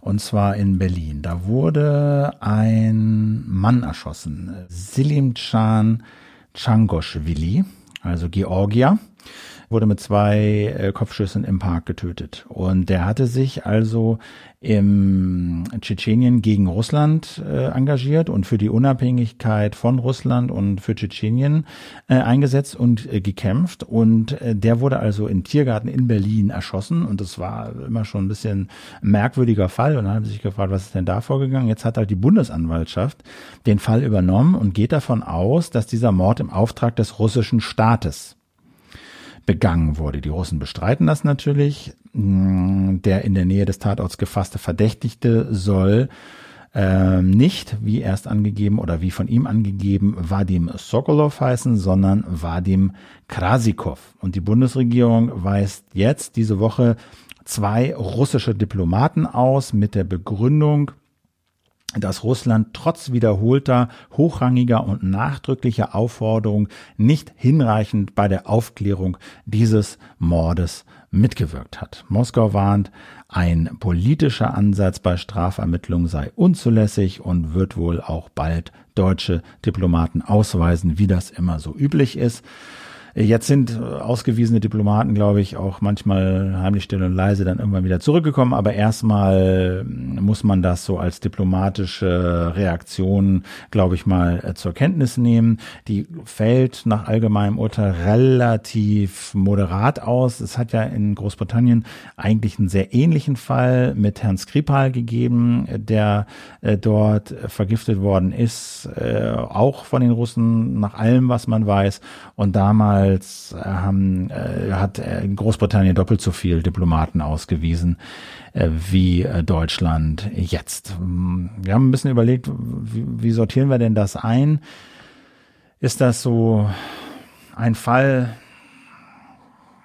dunkler internationaler Machenschaften oder wie siehst du das? Ja, ich glaube, ähm, der Fall ist vor allem deswegen interessant, weil er so ein bisschen zeigt, ähm, wie einfach das Klima generell gespannt ist, insbesondere zwischen Berlin und Moskau. Ähm, ich meine, es ist ja schon ein Vorgang, der einen so ein bisschen zum Schaudern bringt, dass ganz offenbar russische Stellen weltweit Leute um die Ecke bringen, die irgendwie nerven. Ja, und das, ähm, das mag man ja aus James Bond Filmen kennen, aber es ist eben gegenüber der Souveränität eines fremden Staates schon ein sehr unfreundlicher Akt. Ähm, und möglicherweise hm, kenne ich mich da auch zu wenig aus, aber mein Eindruck ist, dass das doch in letzter Zeit vermehrt vorkommt. Möglicherweise hat man früher einfach nicht davon erfahren, will ich nicht in Abrede stellen, aber aus meiner Sicht wirft es einfach ein bedenkliches Licht auf das Verhältnis zwischen Moskau und äh, dem Westen. Möglicherweise ist es einfach auch so, dass man sich in Moskau jetzt mehr traut oder dass man einfach weniger Wert darauf liegt, dass das Verhältnis ähm, zum Westen entspannt ist. Man kann das als Muskelspiel zum Beispiel deuten, man kann das als, ähm, als äh, bewusste Machtpolitik deuten. Auf der anderen Seite finde ich, ist es ganz wichtig, dass man auch immer so ein bisschen die russische Perspektive einnimmt. Wir hatten ja vor einigen Wochen schon mal einen Experten zum Thema Ukraine-Konflikt äh, in der Sendung. Ähm, der fand ich auch eine, sag mal, sehr westliche oder sehr ukrainische ukrainische Perspektive eingenommen hat, da habe ich ja immer so ein bisschen versucht gegenzuhalten und auch die russische Perspektive mal einzubringen. Ähm, und Klar, ne, die machen viele Dinge, die unschön sind. Ich persönlich finde auch die Propaganda, die sie im Westen machen über Facebook, Fakes und äh, Wahlbeeinflussung in den USA und Ru Russia Today und so finde ich auch extrem problematisch. Aber man muss auf der anderen Seite schon auch ernst nehmen, ähm, dass sich Russland in gewisser Hinsicht auch bedroht fühlt von von der Wahrnehmung westlicher Sicherheitsinteressen. Es gab da schon den einen oder anderen Move des Westens, der nicht so wirklich cool war. Ja, Stichwort ja, Unterstützung der Ukraine. Ja, wie ja, auf einem klaren Westkurs. Ja, na gut. Also ich finde, dass man einen anderen Staat unterstützt, äh, ist etwas anderes als völkerrechtswidrig einen Teil dieses Staates zu annektieren und äh, einen Bürgerkrieg innerhalb dieses Staates anzuzetteln, zu unterstützen und zu finanzieren, so wie das die Russen Ich will das ja auch nicht gesund beten, Philipp. Ne? Ich ja. finde einfach nur wichtig, dass man, dass man für ein ausgewogenes Bild eben auch verschiedene Perspektiven wenigstens okay. mal aufzeigt. Ne? Ich will mir die damit ja gar nicht zu eigen machen. Ich wollte nur sagen, es ist schon so, dass, ähm, dass Russland jetzt nicht nur der eiskalte Aggressor ist, sondern eben auch, sagen wir mal, sich ernsthaft, glaube ich, bedroht fühlt. Das kann man schon sagen. Gerade, ähm, gerade ja auch davon, dass viele Staaten, die ursprünglich mal ähm, zum russischen Einfluss oder zum sowjetischen Einflussbereich gehörten, Stichwort Warschau Pakt, ähm, dass die eben inzwischen zur NATO gehören. Ja, denken wir an Polen, denken wir an die Staaten des Baltikums. Baltikums. Das ist aus russischer Sicht natürlich schon eine enorme Verschiebung ähm, des Kräftegleichgewichts. Das zeigt sich ja auch an dem NATO-Gipfel, der diese Woche in England bei London stattfand. Ganz da genau. haben wir uns auch überlegt. Also ich habe das natürlich auch die ganze Woche über gelesen und so und gelesen und 70 Jahre NATO und äh, Trump war da, äh, alle waren ganz froh und alle waren zusammen und so. Und ich habe dann mal gelesen und gelesen und gelesen und dachte so, ja, aber sollen wir das jetzt in der Lage machen? Warum, warum ist das relevant? Also ich jetzt finde, haben wir uns dafür. Ja, erzähl ja. du mal deine, deine, also, deine, deinen Pitch. Ich finde das, ich finde das erstmal sehr cool, dass du dir diese Frage stellst, denn das müssen wir natürlich bei sämtlichen Themen. Ja, natürlich ja, wollen wir niemanden, ja, genau. niemanden vollquatschen. Äh, die Beantwortung der Frage ist, glaube ich, ganz einfach. Ähm, A, wir machen tendenziell zu wenig Außenpolitik in der Lage und ähm, und wir lernen und ich finde, wir beiden müssen da noch weiter lernen und wir sollten auch einfach versuchen, diese Themen nur nicht deswegen auszublenden, ähm, weil sie für uns in der Tendenz mehr Recherchearbeit bedeuten, als wenn ich jetzt über irgendein Grundrechtsthema mhm. spreche, ne, zum Beispiel. Und in diesem Fall finde ich ganz konkret, ähm, ist dieser Gipfel in London sondern deswegen so wichtig, weil die NATO eben das zentrale Verteidigungsbündnis ist und es ist ein wichtiger Hintergrund, um zu wissen, wie es denn eigentlich um die sicherheitspolitische Lage der Bundesrepublik Deutschland steht. Denn mal ganz ehrlich, wenn man mal auf die Bundeswehr schaut, ja, ähm, also die Bundeswehr alleine, glaube ich, kann unsere äußere Sicherheit jetzt ganz sicher nicht gewährleisten, ja, gegen wen auch immer.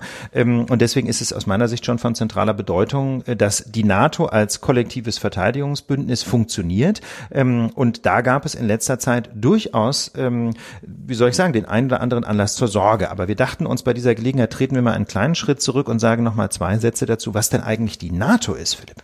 Ja, also ne, NATO, uraltes Bündnis, äh, vor, wie gesagt, 70 Jahren gegründet, 49, Bündnis aus, also 1949 nach dem Zweiten Weltkrieg und ähm, ein Bündnis aus 29 Staaten und ursprünglich eben so der Gegenpol zum Warschauer Pakt, also dem östlichen Bündnis des Kalten Krieges rund um die Sowjetunion. Und ähm, es gab ja vor allen Dingen nach dem Zweiten Weltkrieg eben äh, die veränderte Rolle na, mit diesem eisernen Vorhang. Und es gab eben, ähm, äh, sag mal, nachdem der Vorhang weg war, natürlich diese ehemaligen Staaten des des des des Warschauer Paktes, Baltikum, aber auch äh, Georgien, Kaukasus und solche Sachen. Und die Ukraine zählt auch dazu. Und von denen sind einige unter den NATO-Schirm geschlüpft, andere wollen das noch machen. Und ähm, so hat sich halt natürlich die NATO dauernd gewandelt. Ähm, Jetzt ist sie dabei, sich wieder zu wandeln, nämlich vor dem Hintergrund des weltweiten Terrorismus, sei es islamistisch, sei es rechts. Das haben die, glaube ich, als ein Tätigkeitsfeld erkannt. Also Terrorismus, ja, Rechtsterrorismus glaube ich noch nicht. Also islamischer Terror, ja, Rechtsterrorismus glaube ich noch nicht. Wobei man natürlich fairerweise auch sagen muss, dass, ähm, dass der islamische Terrorismus sich häufiger in so quasi oder paramilitärischen Formen zeigt. Ne? Mhm. Stichwort die die die äh, Kämpfer des Isla sogenannten Islamischen Staats in Syrien. Ne? Insofern ja, so kann man schon nachvollziehen. Ähnliche, so als staatsähnliche Verbände zum Beispiel auftreten unter anderem. Sich, gebä äh, sich, ja, gebären. Sich gebären ja. Genau, also das ist so ein bisschen der Hintergrund, ähm, was die NATO eigentlich ist. Ähm, und ich habe ja gerade schon angedeutet, dass das eben auf russischer Seite hier und da auch zu einiger Besorgnis führt. Und vor diesem Hintergrund war die Ausgangslage des NATO-Gipfels, der in dieser Woche in London stattgefunden hat, nicht so ganz einfach. Wie gesagt, schwieriges Verhältnis zwischen NATO und Russland. Immerhin aber hat man eine Gesprächsbeziehung. Es gibt da auch immer noch neue Vereinbarungen. Insofern ist das jetzt nicht zu vergleichen mit dem Kalten Krieg. Äh. Ähm, es gibt noch einen zweiten Punkt, äh, der beim Stichwort Russland äh, wirklich heikel ist, nämlich die Frage, wie steht es denn eigentlich um China und insbesondere eine Annäherung von Russland und China, was aus der Perspektive vieler westlicher Staaten auch eher mit Beunruhigung zur Kenntnis genommen wird. Aber noch ein paar andere Stichworte muss man nennen, warum die Ausgangslage des Gipfels nicht so ganz einfach war. Beispielsweise nämlich die Invasion des NATO-Landes Türkei in Nordsyrien. Muss man wissen, die Türkei ist zwar nicht EU-Mitglied, aber NATO-Mitglied Mitglied ähm, und dass die Türkei völkerrechtswidrig selbstverständlich den Norden Syriens besetzt hält, hat dort zu einer humanitären Krise geführt. Außerdem forderten die äh, Türken noch von diesem NATO-Gipfel einen Beschluss gegen bestimmte Türke, äh, kurdische Organisationen, ähm, die dort als terroristisch bezeichnet werden sollen. Und ja, Dann, vor kurzem noch ein, ein enger Verbündeter des äh, NATO-Mitglieds USA waren. Da haben wir auch ja. drüber geredet. Und die Türken genau. sind da einmarschiert, ohne sich mit der NATO abzusprechen, was wiederum Emmanuel Macron, den französischen Präsidenten, auf die Palme getrieben hat und äh, ihn davon hat sprechen lassen, dass die NATO doch braindead, gehirntot sei, weil es eben keinerlei oder zu wenig Absprachen mehr gibt bei solchen Vorgehen. Ganz genau. Äh, ja. Das, das lässt die NATO natürlich nicht gut dastehen. Die Türken machen, was sie wollen. Macron holzt gegen die Türken und bezeichnet dabei eben, wie gesagt, die NATO als Hirntod. Das klingt jetzt erstmal nicht so toll. Und das Ganze mh, hm, spielt sich ja wiederum auch vor dem Hintergrund der Präsidentschaft von Donald Trump ab, der, das haben wir schon ganz häufig, ganz häufig erwähnt, in der Tendenz kein Freund irgendwelcher kollektiver Bündnisse ist, sondern der ganz klar die Parole ausgegeben hat, America First. Und er glaubt halt, dass er ähm, als Solo-Player immer mehr erreichen kann als in irgendwelchen Organisationen Organisationen. Und ähm, bezogen auf die NATO äh, beschränkt sich die Strategie von Donald Trump bislang darauf, mehr Geld zu fordern von den NATO-Partnern, um dann nach Hause gehen zu können, nach Amerika und sagen zu können, ähm, ja, war ein super Gipfel und die anderen zahlen jetzt mehr. So, Tun sie vor diesen also ganzen, vor diesen ganzen unerfreulichen äh, Hintergründen ja. vollzog sich jetzt äh, der äh, der Gipfel in London und oh Wunder, oh Wunder, es herrschte Harmonie. Ja, auch weil die natürlich mehr zahlen. Ne? Also ich glaube, Stoltenberg, der Generalsekretär der NATO, der konnte da so ein paar Zahlen verkündigen, äh, dass die äh, übrigen NATO-Mitglieder von der USA mal abgesehen sich äh, zu mehr Militärausgaben äh, verpflichtet haben. Äh, Trump hatte ja auch mal diese Beistandsgarantie, diesen Artikel 5 des NATO-Vertrags mehr oder weniger offen in Frage gestellt, so nach dem Motto, also das ist ja so das Rückgrat, das ist das, das ist das Herz dieses Bündnisses. Das darum geht es, ne? Darum geht es, dass wenn einer angegriffen wird, werden alle angegriffen und äh, dann stehen wir uns bei. Und ähm, das bedeutet natürlich in der Vergangenheit und eigentlich auch heute, dass vor allen Dingen die USA den anderen beistehen. Und ähm, das, wenn das nicht er, mehr gilt, dann ist die NATO tot. Das muss so, dann ist sie tot. Das hatte er damals in, in, ne, in Frage gestellt, da waren alle ganz entsetzt. Und das schien ja zumindest bei diesem Bündnis es nicht wieder gemacht zu haben, sondern wirkte irgendwie so ganz happy und ich weiß nicht, ob er es nochmal bekräftigt hat. Hat er diese Beistandsgarantie nochmal bekräftigt? Hat er das nochmal aufs Tapet gehoben? Ich habe es nicht gelesen. Äh, das habe ich jetzt ehrlich gesagt auch in dieser Deutlichkeit nicht gefunden, aber er hat sich einfach generell positiv über die NATO, positiv über den Gipfel geäußert. Und äh, wie das so ist bei Donald Trump, ne, wirklich schlau wird man ja auch nur aus seinen Twitter-Nachrichten und da hat er irgendwas sehr Freundliches geschrieben, äh, insbesondere eben zu der Frage der Finanzierung. Aber das, äh, das haben die politischen Analysten in Washington wiederum so interpretiert, dass er sich, wenn auch so ein bisschen durch die Blume, letztlich doch zur NATO bekannt habe. Hm. Da gab's noch dieses lustige Video. Äh wo, wo ähm, Trudeau, der kanadische äh, Ministerpräsident, Macron, Boris Johnson, der ja auch da war, und noch einer auf einem Empfang beim Sekt unterhalten haben. Und jemand hat sie so aus geschätzt 10, 15 Metern entfernt gefilmt. Wahrscheinlich haben die das gar nicht mitgekriegt. Und interessanterweise äh, hat diese Kameraaufnahme trotz der Entfernung und des Empfangs wesentliche Teile dieser Unterhaltung mitgeschnitten. Ach. Und ähm, genau, da hat sich jetzt so die eine oder andere Late-Night-Show auch drüber lustig gemacht, dass die drei, die vier waren es, aber den vierten habe ich nicht erkannt, sich offensichtlich über Trump unterhalten, ohne seinen Namen zu nennen, aber doch auch über ihn lustig machen. So nach dem Motto, ah, habt ihr gesehen, irgendwie der PK, der macht erstmal 40 Minuten PK, bevor überhaupt irgendwas passiert und dann sagt er dies und das. Und habt ihr gesehen, die, die Kinnlade seiner Leute, die ist auf den Boden gefallen, weil sie wieder nicht wussten, äh, was er Was macht erzählt. der Chef da? Was macht der Idiot da eigentlich?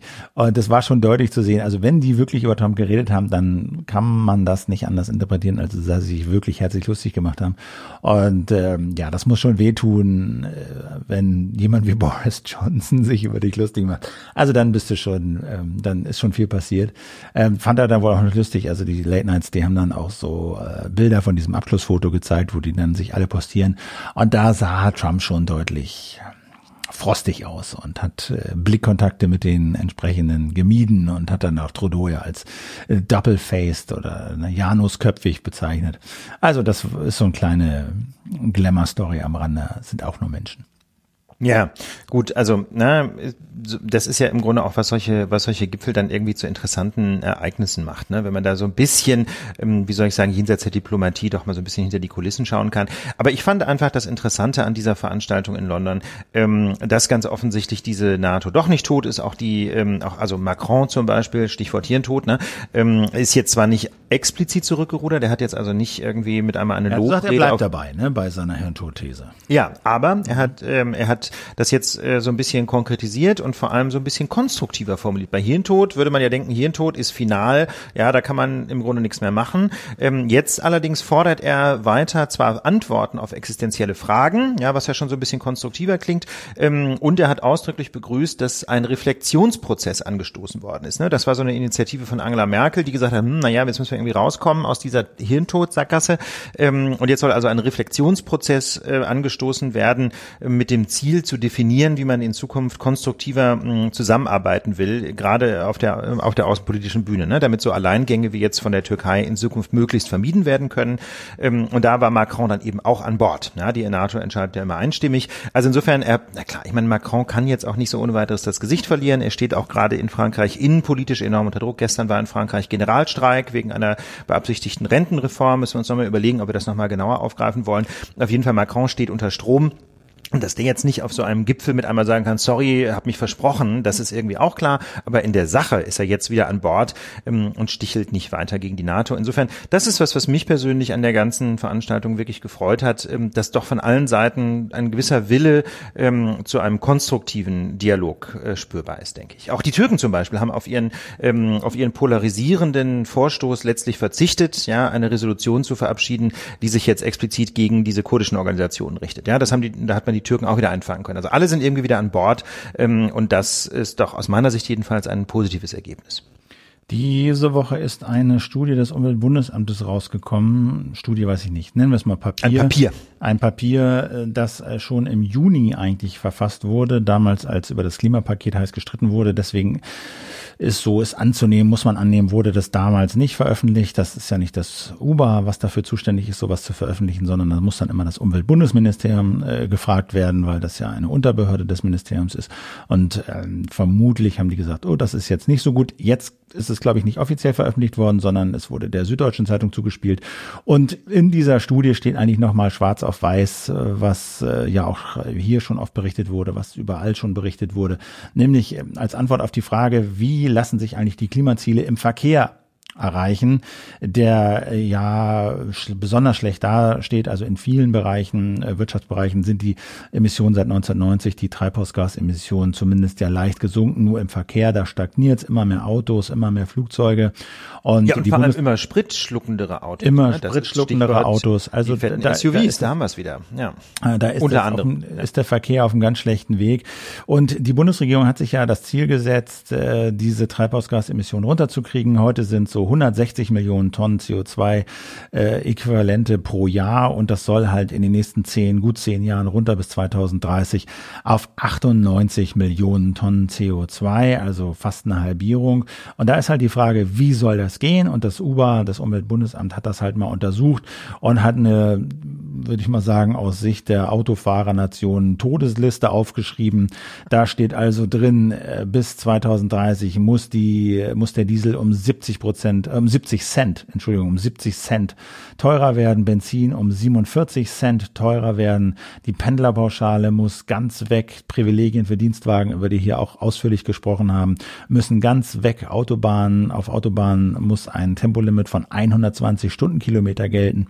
Das Ganze soll ausgeglichen werden, die sozialen Härten, die dadurch entstehen, sollen ausgeglichen werden, unter anderem dadurch, dass eben äh, so in dem Gutachten oder in diesem Papier die Tonne CO2 bis zu 200 Euro kosten kann. Aber da kommt natürlich viel Geld rein, was dann eben an alle Bürger, Bürgerinnen mit einer Einmalzahlung pro Monat ausgeschüttet werden soll. Das sei sozial gerechter als das, was die Bundesregierung da jetzt plant. Ja. Denn da kann man auch wieder nur sagen, told you so. Ne? Ja. Also mal ganz ehrlich, das haben wir in der Lage jetzt, ich weiß nicht wie oft schon vorgeschlagen. Zu, zuallererst erinnere ich mich dann, waren, da waren wir mal irgendwo auf Reisen. Ich, war das nicht sogar, als wir da äh, in Bremen war das, das glaube ich. In Bremen war das, genau. Das war im April schon in Bremen, wo wir zum ersten Mal diese, diese Formel vorgestellt haben, dass man die Einnahmen einfach pro Kopf an die Menschen in Deutschland Deutschland ausschütten könnte. Jedenfalls nicht, vielleicht nicht alle. Ja, es macht ja auch Sinn, einen Teil der Einnahmen für bestimmte klimafördernde Infrastrukturmaßnahmen einzusetzen.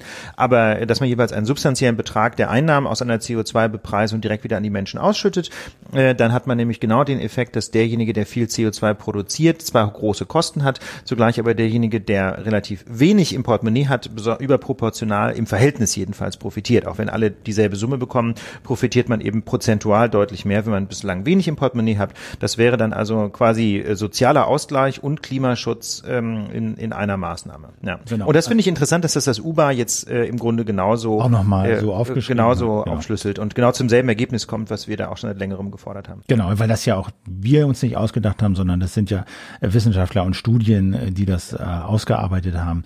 Und äh, denn das UBA sagt auch, das, was die Bundesregierung bisher plant, das reicht nicht. Das gibt eine Klimaschutzlücke nach den bisherigen Plänen von 20 bis 30 Millionen Tonnen Treibhausgas. Wir haben es gesagt, die Bundesregierung will ja vor allen Dingen steuerliche Erleichterungen, sie will fördern, sie will Elektroautos fördern, sie will Elektroautos billiger machen, sie will alternative Kraftstoffe fördern, sie will das Bahnfahren billiger machen, indem die Mehrwertsteuer abgesenkt wird. Sie Klammer will, auf, bringt ein paar Cent, ja, oder ja. ein paar Euro. Ist also wahrlich keine Maßnahme, die jetzt genau. das Bahnfahren signifikant billiger macht. Ja. Genau. Sie wollen natürlich auch über den CO2-Preis sehr gering, haben wir gesagt, das Benzin verteuern um drei Cent. Drei Was Cent. das alles genau ja. bringt, ja, das wollen sie jetzt berechnen lassen. Die Ergebnisse sollen dann Anfang nächsten Jahres vorliegen. Also hier einfach nochmal, das sind im Kern keine neuen Erkenntnisse. Ich fand es einfach nur interessant, dass das Umweltbundesamt das wirklich so nochmal aufgeschlüsselt hat und das Maßnahmen wären, die zu ergreifen wären, um diese Ziele zumindest im Verkehrssektor zu, ähm, zu erreichen. Was, dass das Sorgenkind ist zurzeit. Da, weil das unter anderem das Sorgenkind ist, genau. Und mit rein spielt natürlich immer diese Frage, ist das sozial gerecht? Wir haben es gesagt, das, was die Bundesregierung Regierung plant. Nein, es gäbe Mittel und, und da kommen wir so ein bisschen zu diesem nächsten, zu der nächsten Info für euch, ähm, was in meinen Augen da immer ja auch mitspielt, ist, oh, wir müssen die Wirtschaft schützen. Das alles ist ja eine Riesengefahr, wenn wir unsere Wirtschaft auf äh, eine kohlenstofffreie Zukunft umbauen. Das geht ja alles gar nicht. Da gehen ja Jobs verloren, da gibt's ja keine Kohleleute mehr, die in der Kohle arbeiten und, und, und, und, und. Das ist ja alles ein Desaster. Und wir haben neulich ähm, mit einem Unternehmer zusammengesessen, wo, weiß nicht, ob dir das auch so ging, aber mir das so ging, dass ich dachte, Mann, was für ein Quatsch und was für eine enorme Chance kann das bieten, wenn wir unsere Zukunft, wenn wir unsere Wirtschaft auf eine kohlenstofffreie Zukunft umbauen. Denn da muss man sich doch auch keine Illusionen machen. Das ist die Zukunft. Da fährt der Zug hin. Wenn wir überleben nur, wollen, man, äh, wo, dann, welchen, dann müssen welcher Position man da jetzt sitzen will in diesem Zug. Ne? Also ob man da jetzt wie die Bundesregierung eher so im Bremserhäuschen sitzen will und meint, man kann diesen, diesen unabdingbar notwendigen Strukturwandel irgendwie aufhalten oder ob man hingeht und versucht, diesen Strukturwandel zu gestalten naja, Altmaier, und idealerweise noch sozial gerecht zu gestalten. Ja, ne? also ja. Altmaier, der hat ja mit einem Klimaforscher ein Streitgespräch in der SZ geführt und sein Argument war, ja, ja, so nach dem Motto, ich paraphrasiere, wir kennen die Zahlen, wir wissen, was die Wissenschaft fordert, aber wir müssen die Leute mitnehmen. Wir müssen zwischen verschiedenen Interessen abwägen und wir können nicht einfach das alles eins zu eins umsetzen, dann verlieren wir die Hälfte der Leute. Und da würde ich sagen, was diese soziale Frage angeht, hat er Unrecht. Denn das, was er jetzt da macht, ist sozial ungerecht. Und wenn das das Argument ist, dann müsste man das mit diesen Einmalzahlungen machen. Plus, dass die Wirtschaft ja. Ja, also ich glaube, da würde, da würde ich, da würde ich noch gerade ja. einen, einen Aspekt einbringen wollen. Ich glaube, ähm, ich glaube, dass, dass, also du hast natürlich recht, Philipp, das ist zwar nicht die Wahrheit, was Herr Altmaier an dieser Stelle argumentiert. Ich finde das auch unredlich. Das Problem ist nur, dass er, glaube ich, schon zutreffend die Befindlichkeit vieler Menschen wiedergibt. Es gibt schon viele Menschen, gerade Menschen, die vielleicht nicht so ein hohes Einkommen haben, die auf den ersten Blick vor einer CO2-Bepreisung große Angst haben. Ne? Nicht umsonst hat ja auch die SPD sich in, den, in diesem sogenannten Klimagipfel vor einigen Wochen sehr ambivalent, sehr widersprüchlich und sehr unklar verhalten und letztlich ähm, sogar selber ähm, eher auf einen niedrigen CO2-Preis hingewirkt, nachdem sie anfangs noch für eine sehr klimawirksame Maßnahme mhm. äh, votiert hatten. Mit anderen Worten, es gibt einfach diese Angst in breiten Kreisen der Bevölkerung, weil man den Menschen einfach nicht deutlich genug sagt, hey, du wirst davon profitieren, ja, du wirst wirtschaftlich wirklich einfach mehr in der, in der Tasche haben, wenn du äh, wenn wir das so durchführen, weil du eben über diese Kickback-Zahlung letztlich entlastet wirst. Ne, dass man könnte den Menschen ja einfach mal diese Angst nehmen. Das Problem ist halt einfach, ähm, er nimmt quasi die Sorgen, die schon da sind, ähm, entgegen und argumentiert dann auf der Basis quasi des Standes von heute, anstatt, und das wäre eigentlich die, aus meiner Sicht die Aufgabe äh, verantwortungsbewusster Politik, zum einen das zu tun, was sinnvoll ist, und zum zweiten dafür zu werben, indem man die Menschen davon überzeugt, dass ja. es eine gute Idee ist. Genau. Und da kommen wir, äh, kommen wir also zu diesem, zu diesem Punkt, was machen eigentlich Unternehmen oder wie stehen die da? Und da ist es ja auch so, dass weite Teile der deutschen Wirtschaft von diesen, von einigen, ein, zwei Dinosaurierbranchen mal abgesehen, ja durchaus auch verstanden haben, wohin die Reise geht und sich darauf auch vorbereiten. Und ich fand das ganz interessant. Wir haben uns diese Woche, nee, letzte Woche war es, mit äh, dem Chef eines großen mittelständischen IT-Unternehmens getroffen. Ähm, Namen können wir nicht sagen, weil es, wie gesagt, ein Hintergrundgespräch war. Aber was ich da ganz interessant war, die wollen sich so also eine Nachhaltigkeitsstrategie verpassen und wir haben uns da mal ein bisschen drüber unterhalten beim Mittagessen und ähm, da ging es einfach darum, was kann so ein Unternehmen machen in so einer Zeit, um in, in Zeit X äh, von kein oder zumindest den Fußabdruck, den CO2-Fußabdruck zu vermindern oder auf Null zu fahren oder zumindest klimaneutral zu werden, also nicht mehr ähm, CO2 zu produzieren, als man auf anderer Seite irgendwie wieder einfängt durch andere Maßnahmen. Und da fand ich ganz interessant dran, also mein Eindruck war, ich fand das bei dem Gespräch interessant, dass ich das Gefühl hatte, das kann für so ein Unternehmen, so eine Mission, klimaneutral zu werden oder ein, ein, ein nachhaltiges Unternehmen aufzubauen, das wäre für mich als Mitarbeiter äh, geradezu die neue Seele, die neue DNA so eines Unternehmens. Wenn ich da arbeiten würde und Produkt XY verkaufen würde und dann erfahren würde und mir überlege, was mache ich hier eigentlich und immer mehr und immer mehr und immer mehr und was ist eigentlich, was sind eigentlich die Kosten davon, die ich damit anrichte und dann sehe, ja, so ein Unternehmen will in Zukunft dieses Geschäftsmodell Geschäftsmodell weiter betreiben, aber so, dass das die Umwelt und das Klima nicht mehr schadet. Und dann ist die Frage, wie machen wir das denn eigentlich? Mhm. Und dann Rendite und Nachhaltigkeit auf eine Ebene stellt und zu sagen, ja, wir wollen Rendite machen, wir wollen Gewinne machen, aber wir wollen das so machen, dass wir das Klima nicht ruinieren. Und da Innovationen zu finden und da ein Unternehmen so umzubauen, dass das nicht irgendwie so irgendwo so ähm, an, als Corporate Social Responsibility irgendwo an die rechte Seite geflanscht wird, sondern ein Unternehmen so umzubauen, dass dieser Faktor integraler Bestandteil eines Unternehmens wird. Das fand ich super interessant. Und als wir da ja. geredet haben, habe ich gedacht, ja, und das müssen, also, das müssen wir ein bisschen mal auf den Punkt bringen, Philipp. Ja. Ne? Das ist ja jetzt zunächst mal so eine abstrakte Vorrede. Also der Punkt ist doch, dass die eine zentrale Maßnahme gemacht haben, die aus unserer Sicht tatsächlich vielversprechend ist. Nun sind wir aber beide keine BWLer und deswegen wollten wir das einfach mal vorstellen, ähm, um auch zum Beispiel die Meinung von anderen Menschen hier vielleicht bei den Hörerinnen und Hörern einzuholen, ähm, die in Unternehmen Verantwortung tragen. Die haben nämlich eine zentrale Maßnahme gemacht in diesem Unternehmen, die ich total spannend finde. Das nennt sich Offsetting. Das heißt also, sie ähm, haben sich verpflichtet für den kompletten CO2-Footprint, den kompletten CO2-Ausstoß des Unternehmens inklusive der Lieferkette, ja, da gibt es auch so Zulieferfirmen und so, jeweils CO2-Kompensation zu bezahlen. Also keine Ahnung, irgendwelche Aufforstungsprojekte in Südamerika oder so. Jedenfalls Projekte, die dazu führen, dass der, äh, der CO2-Ausstoß des Unternehmens per Saldo null ist. Das heißt, das Unternehmen stößt halt CO2 aus für Heizung, keine Ahnung, Strom und, und Zulieferungen und so. Aber sie kaufen halt dann hinreichend Bäumchen, um unterm Strich äh, bei einem CO2-Ausstoß von null zu sein. Und das führt Weil diese dazu, Bäumchen das CO2 eben im Idealfall wieder einfangen. Machen sie Genau. natürlich nicht sofort, die müssen auch erst wachsen, das dauert Klar. alles ewig. Alles nicht so einfach. Das, ne, das Offsetting ist äh, als solches aus vielerlei Gründen auch nicht so ganz unproblematisch. Aber die Grundidee ist, sie wollen quasi den kompletten CO2-Verbrauch neutralisieren durch Offsetting. Das kostet natürlich Geld. Und die Wirkung ist, dass dann der CO2-Ausstoß intern Geld kostet, weil eben die Verpflichtung da ist, die Selbstverpflichtung da ist, jeden, jede Tonne CO2 wiederum mit so einem Offsetting-Projekt zu neutralisieren. Und die Wirkung, die dabei rauskommt, ist, so verstehen wir das jedenfalls, quasi, dass das Offsetting wie eine interne CO2-Steuer wirkt. Das heißt also, CO2 zu emittieren kostet Geld, weil es einen, den, den, äh, die Verpflichtung auslöst, entsprechendes Offsetting zu bezahlen. Steht dann so auch in der Bilanz, ne? Also. Genau, das sieht man in der Bilanz halt auch. Und das hat aber einen weiteren Effekt, und das finde ich fast noch spannender.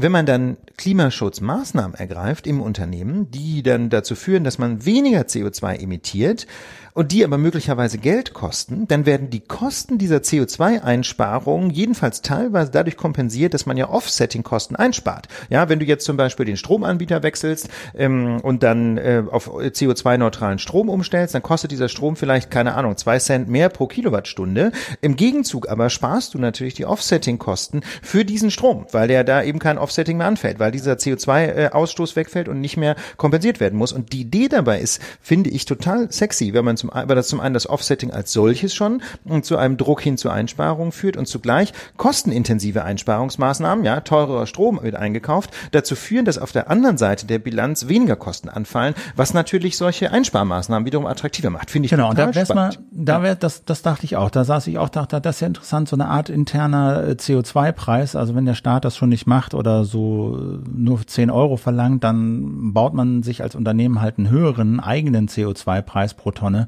und äh, guckt mal, welche Effekte das hat. Und das würde mich mal interessieren, ob es da bei euch Leute gibt unter euch, Hörer, Hörerinnen, die damit A, entweder Erfahrung haben oder vielleicht auch eine Studie kennen oder so, oder sagen, es ist alles totaler Kokolores, weil ihr überseht A, B, C.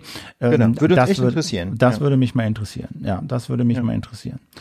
Zum Schluss noch, äh, wie versprochen, äh, ein Update zu unserer IBAN-Recherche. Erstmal sagen wir Danke, danke, danke, danke.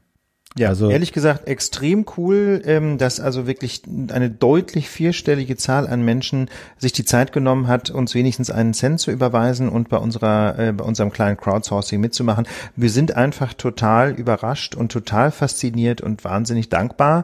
Ähm, jetzt auch für das Geld, das dabei reingekommen ist, ist natürlich auch ganz toll, aber vor allem aber auch ähm, für eure Motivation und eure Solidarität, dass ihr einfach sagt, komm, die Lage will da so, eine, so ein kleines Crowdsourcing machen, will da mal rausfinden, was ist Phase.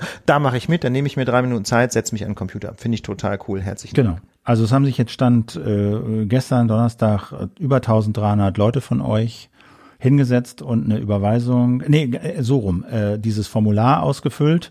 Ähm, wir gehen mal davon aus, dass auch alle äh, überwiesen haben, ähm, die da was ausgefüllt haben, also gut 1300 Leute und dabei, äh, die- ne, und dafür auch danke. Also viele von euch haben natürlich, nicht natürlich, aber haben mehr als einen Cent überwiesen.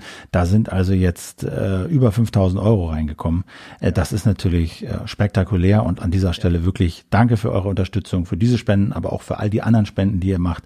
Das hilft furchtbar enorm, auch gerade in so Phasen, wo dann mal weniger Werbung gebucht wird und so. Da sind wir ganz entspannt und schlafen ruhig, weil wir wissen, dass wir euch im Rücken haben und das ist eine unglaublich komfortable Sache und da fallen auch alle in Ohnmacht, die in dieser ganzen Branche äh, davon erfahren und denen, denen wir das natürlich so erzählen, wie macht ihr das denn? Und, und die gucken uns immer alle an und sagen, was habt ihr denn da für Leute? So, das ist ja Wahnsinn. Ja? Und so ist es halt. Und deswegen. Ja, einfach ganz, ganz tolle Hörerinnen und Hörer. Ganz einfach. Genau. Also, das, also und dann jetzt aber zu, dem, zu den inhaltlichen Ergebnissen. Da war ja die Frage, gibt es eigentlich Probleme von deutschen Girokunden auf ein niederländisches, in unserem Fall, Konto Geld zu überweisen?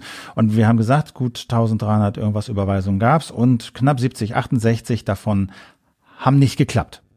Das heißt, da habt ihr einen Screenshot gemacht und in dem Formular gesagt, hat nicht funktioniert und ihr habt den Screenshot hochgeladen. Das sind ungefähr fünf Prozent, knapp fünf Prozent der Überweisungen, die ihr getätigt haben, die haben aus dem einen oder anderen Grund nicht geklappt. Und das betrifft eine Menge Banken, das sind in der Mehrheit Sparkassen. Das liegt aber auch daran, dass es natürlich sehr, sehr viele Sparkassenkunden und Kundinnen gibt. Deswegen tauchen die dann natürlich mal sowas dann auch überdurchschnittlich oft auf. Aber das sind schon auffällig. Das sind sehr viele Sparkassen quer durch die Republik. Es sind aber auch äh, Genossenschaftsbanken äh, wie die Berliner Volksbank oder was hatte ich hier noch? Äh, die VR, Genobank, Donauwald ist, glaube ich, auch eine Genossenschaftsbank. Klingt und dann gab es ja. aber auch, äh, die Großen waren auch mit dabei. Commerzbank, Consors, Deutsche Bank, äh, Targo Bank, ähm, Santander. Santander. Ja. Also da waren äh, viele Banken dabei, ähm, bei denen es Probleme gemacht hat. Und ähm, das Interessante war natürlich jetzt die Fehlermeldung. Ja, woran liegt denn das nun? Und da gab's äh, die Fehlermeldung, die erstmal auf den ersten Blick ein bisschen absurd wirken. Also dann hieß es bei der 1822 direkt, also Frankfurter Sparkasse, die eingegebene, eingegebene IBAN entspricht nicht dem Format für eine deutsche IBAN. No okay. shit. You don't say. Ja. You don't say. Mal ganz ehrlich, das ist klar, dass eine IBAN, die mit LN an, äh, NL anfängt, wie Niederlande, dass die nicht dem deutschen Format entspricht. Aber da muss man doch mal ganz ehrlich sagen, absurd, dass das überhaupt getestet wird, ob es eine deutsche IBAN ist, oder? So. Und dann die Commerzbank oder bei der Deutschen Bank war schlicht, bitte geben Sie eine deutsche IBAN ein. Oder Commerzbank sagt, äh, keine Rechte für Ausland, äh, für ausländische Überweisungen, bitte Berater fragen. Und ähm, wir, ich habe dann äh, aufgrund jetzt auch dieses Feedbacks äh, mal bei dem Bankenverband angerufen, also das ist der Lobbyverband der privaten Banken und auch beim deutschen ähm, ähm, Sparkassen- und Giroverband, also das ist die Lobbyvereinigung der Sparkassen und äh, Girobanken. Und die haben, sag mal, die haben natürlich gesagt, hey, wir sind jetzt am Telefon, wir haben diese, natürlich haben wir diese Screenshots nicht geteilt und auch denen keinen Zugriff auf die Daten gegeben, sondern ich habe denen das mündlich erklärt, was der Fall ist. Und die haben gesagt, okay, können wir jetzt im Einzelfall nicht sagen, wir spekulieren, aber. Und da fand ich, kamen ein, zwei ganz gute Hinweise. Das eine ist, bei vielen, bei einigen Banken muss man offensichtlich, wenn man eine Überweisung tätigt, unterscheiden, ist das eine Inlands- oder eine Auslandsüberweisung. Die Default-Einstellung ah. ist natürlich eine Inlandsüberweisung. Ja. Und wenn ich eine Auslandsüberweisung machen will, muss ich auf Auslandsüberweisung klicken. Und man sieht das auch in einigen Screenshots, dass es diese Option durchaus gibt. Bei mhm. Sparkassen mhm. zum Beispiel. Erstens, also das heißt, das macht dann natürlich auf eine Art, so komisch das auch ist, aber Sinn, wenn man natürlich auf Inlandsüberweisung klickt oder das nicht ändert auf Auslandsüberweisung, eine ausländische IBAN eingibt, dass dann das System sagt, das ist aber eine Auslandsüberweisung, das geht hier nicht. Der mhm. zweite mhm. Punkt, äh, und das ist auch in den Fehlermeldungen aller Sparkassen drin, ähm, die da sinngemäß bedeutet, ähm, es gibt für diese, für diesen Empfänger im Ausland äh, keine Genehmigung. Und mhm. das deutet darauf hin, dass man Auslandsüberweisung erst freischalten muss. Und da sagen auch die Vertreter von diesen Bankenverbänden, ja, das ist ein Sicherheitsfeature. Es gibt Konten, nicht mal bankenweit, sondern bestimmte Kontenmodelle, wo Auslandsüberweisungen erst freigeschaltet werden müssen. So. Das mag zumindest einige dieser Fälle erklären. Was denkst du? Ja, in der Tat. Ähm, das, äh, das dürfte einige dieser Fälle erklären, denn äh, das hat uns zum Beispiel auch ein Mensch in den Kommentaren geschrieben zur letzten Folge, Sebastian, der sagt, dass er für eine Bank arbeitet, finde ich auch ganz plausibel.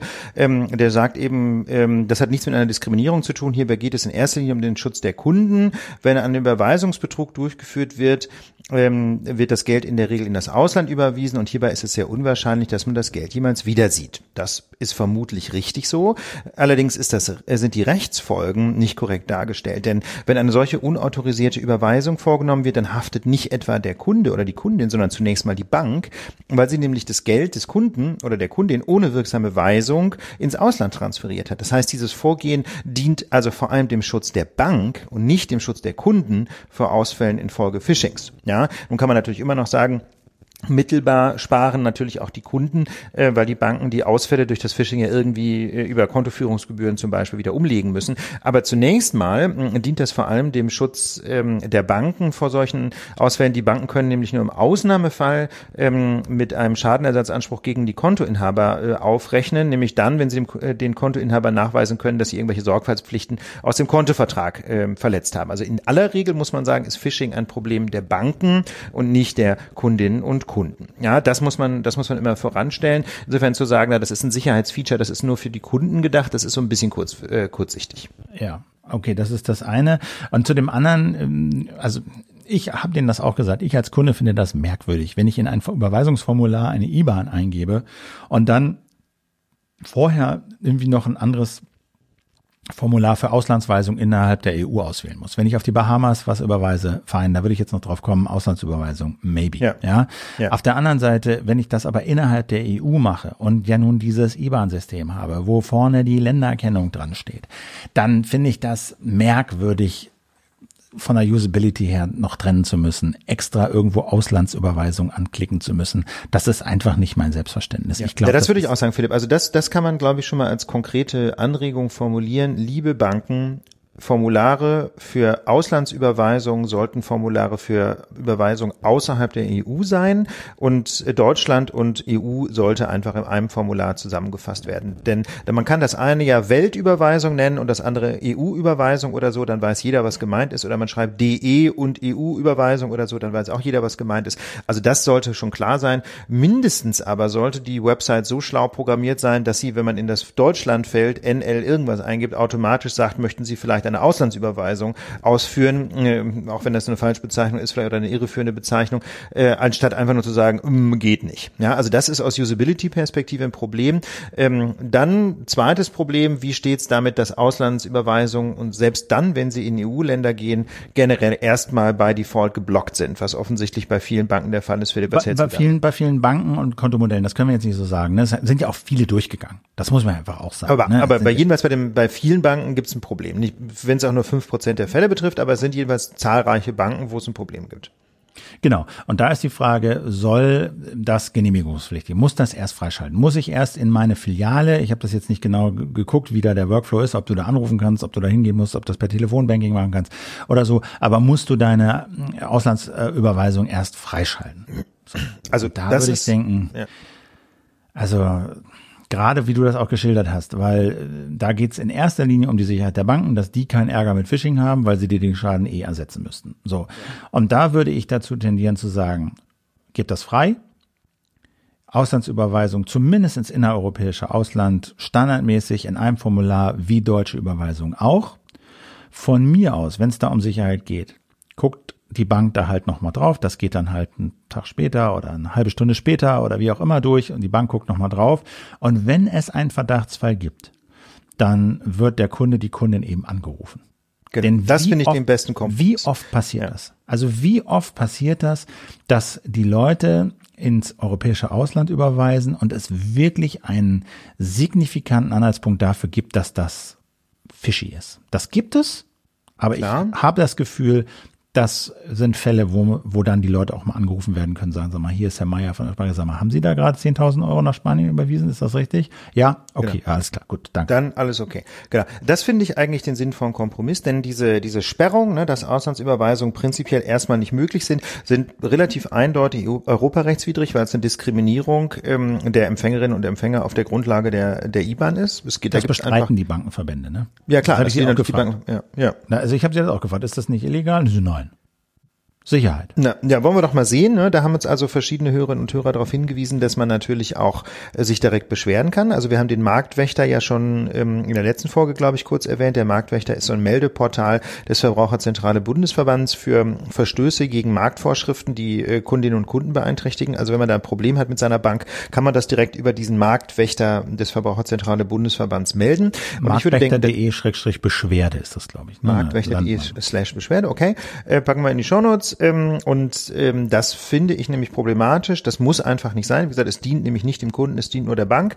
Und außerdem gibt es für die Bank eine wesentlich kundenfreundlichere Variante, nämlich, dass es in der App oder in der Website erstmal funktioniert. Und wenn die Bank dann tatsächlich von ihrem internen Risikomanagement eine rote Lampe kriegt und sagt, hm, na, diese Überweisung sieht komisch aus, sie passt überhaupt nicht in das Zahlungsprofil unseres Kunden, dann kann man ja mal kurz anrufen. Aber es ist jedenfalls sehr kundenunfreundlich, wenn man an seinem Webbrowser sitzt und es erstmal nicht geht und man dann irgendwie hinterher, äh, hinterher rennen muss, dann hängt nämlich der Kunde in der Warteschleife. Und heutzutage haben Banken ja doch in aller aller Regel die Handynummer ihrer Kundinnen und Kunden. Und dann ruft man da eben mal an und dann ist die Überweisung eben ein, zwei Stunden später auch freigeschaltet. Es gibt natürlich Missbrauchspotenzial, ist klar. Ne? Natürlich kann es irgendwelche Roboter-Calls geben, sagen Sie, Sie haben gerade, von Ihrem Konto wurden gerade 10.000 Euro abgebucht. Ähm, bitte schnell melden, hier PIN eingeben, um das äh, zu unterstützen. Aber sorry, wer, wer, wer einfach, einfach mal so eben, wenn irgendwer Ihnen anruft, die PIN eingibt, dem ist Ihnen nicht mehr zu helfen, Philipp. Also ganz ehrlich, das, äh, das, natürlich kann man sich irgendwelche gruseligen Missbrauchsszenarien überlegen, aber ich denke, äh, das kann nicht rechtfertigen, dass man in, in einem europäischen Zahlungsraum weiterhin europäische Konten diskriminiert. Das kann einfach nicht wahr sein. Ähm, da finde ich, muss man jetzt noch ein bisschen Druck machen, damit die letzten fünf Prozent, ähm, fünf Prozent der Banken ist natürlich jetzt nicht ganz sauber. Wir haben jetzt in unserer Stichprobe fünf Prozent der Zahlung. Na gut, aber dass jedenfalls die letzten Banken äh, da noch nicht mitmachen, denn wie gesagt, es gibt ja auch schon Banken, bei denen das gut klappt. Wir haben einige Mails bekommen von Hörerinnen und Hörern, dass es genauso gelaufen ist, wie wir jetzt auch vorgeschlagen haben, nämlich hat erstmal alles geklappt. Ein paar Minuten später, Stunde später kam der Anruf und dann konnte man sagen, ja, passt und gut. Das habe ich uns selber auch schon mal erlebt. Ähm, ich glaube sogar, als ich Geld zu Bank, äh, zu Bank, zu unserem Konto überwiesen habe, weiß ich nicht mehr, Philipp. Auf jeden Fall irgendwann mal bei einer Auslandsüberweisung kam auch ähm, kam auch ein Anruf von meinem Volksbank-Berater, der dann sagte, Herr Burmeier, passt das so. Also das wäre, glaube ich, der Weg. Ja, gut. In, in diesem, ach, ähm, genau, in diesem Sinne denke ich, sind ja. wir durch für diese Folge. Würde ich auch sagen. Danke fürs Zuhören. Danke, dass ihr so lange durchgehalten habt. Äh, eine Erkenntnis aus der Umfrage war ja, dass es durchaus viele Menschen gibt, denen eine Stunde bis anderthalb gerade lang genug ist. Genau. Deswegen, und, also schönen Gruß an diese Fraktion. das sind die Mehr, das ist die Mehrheit, ne? Das ja. Also, aber gesagt, die genaue Auswertung kommt in der nächsten Folge. In diesem Sinne, einen schönen Start ins Wochenende, entspannte Tage und bis ganz bald. Ciao. Tschüss.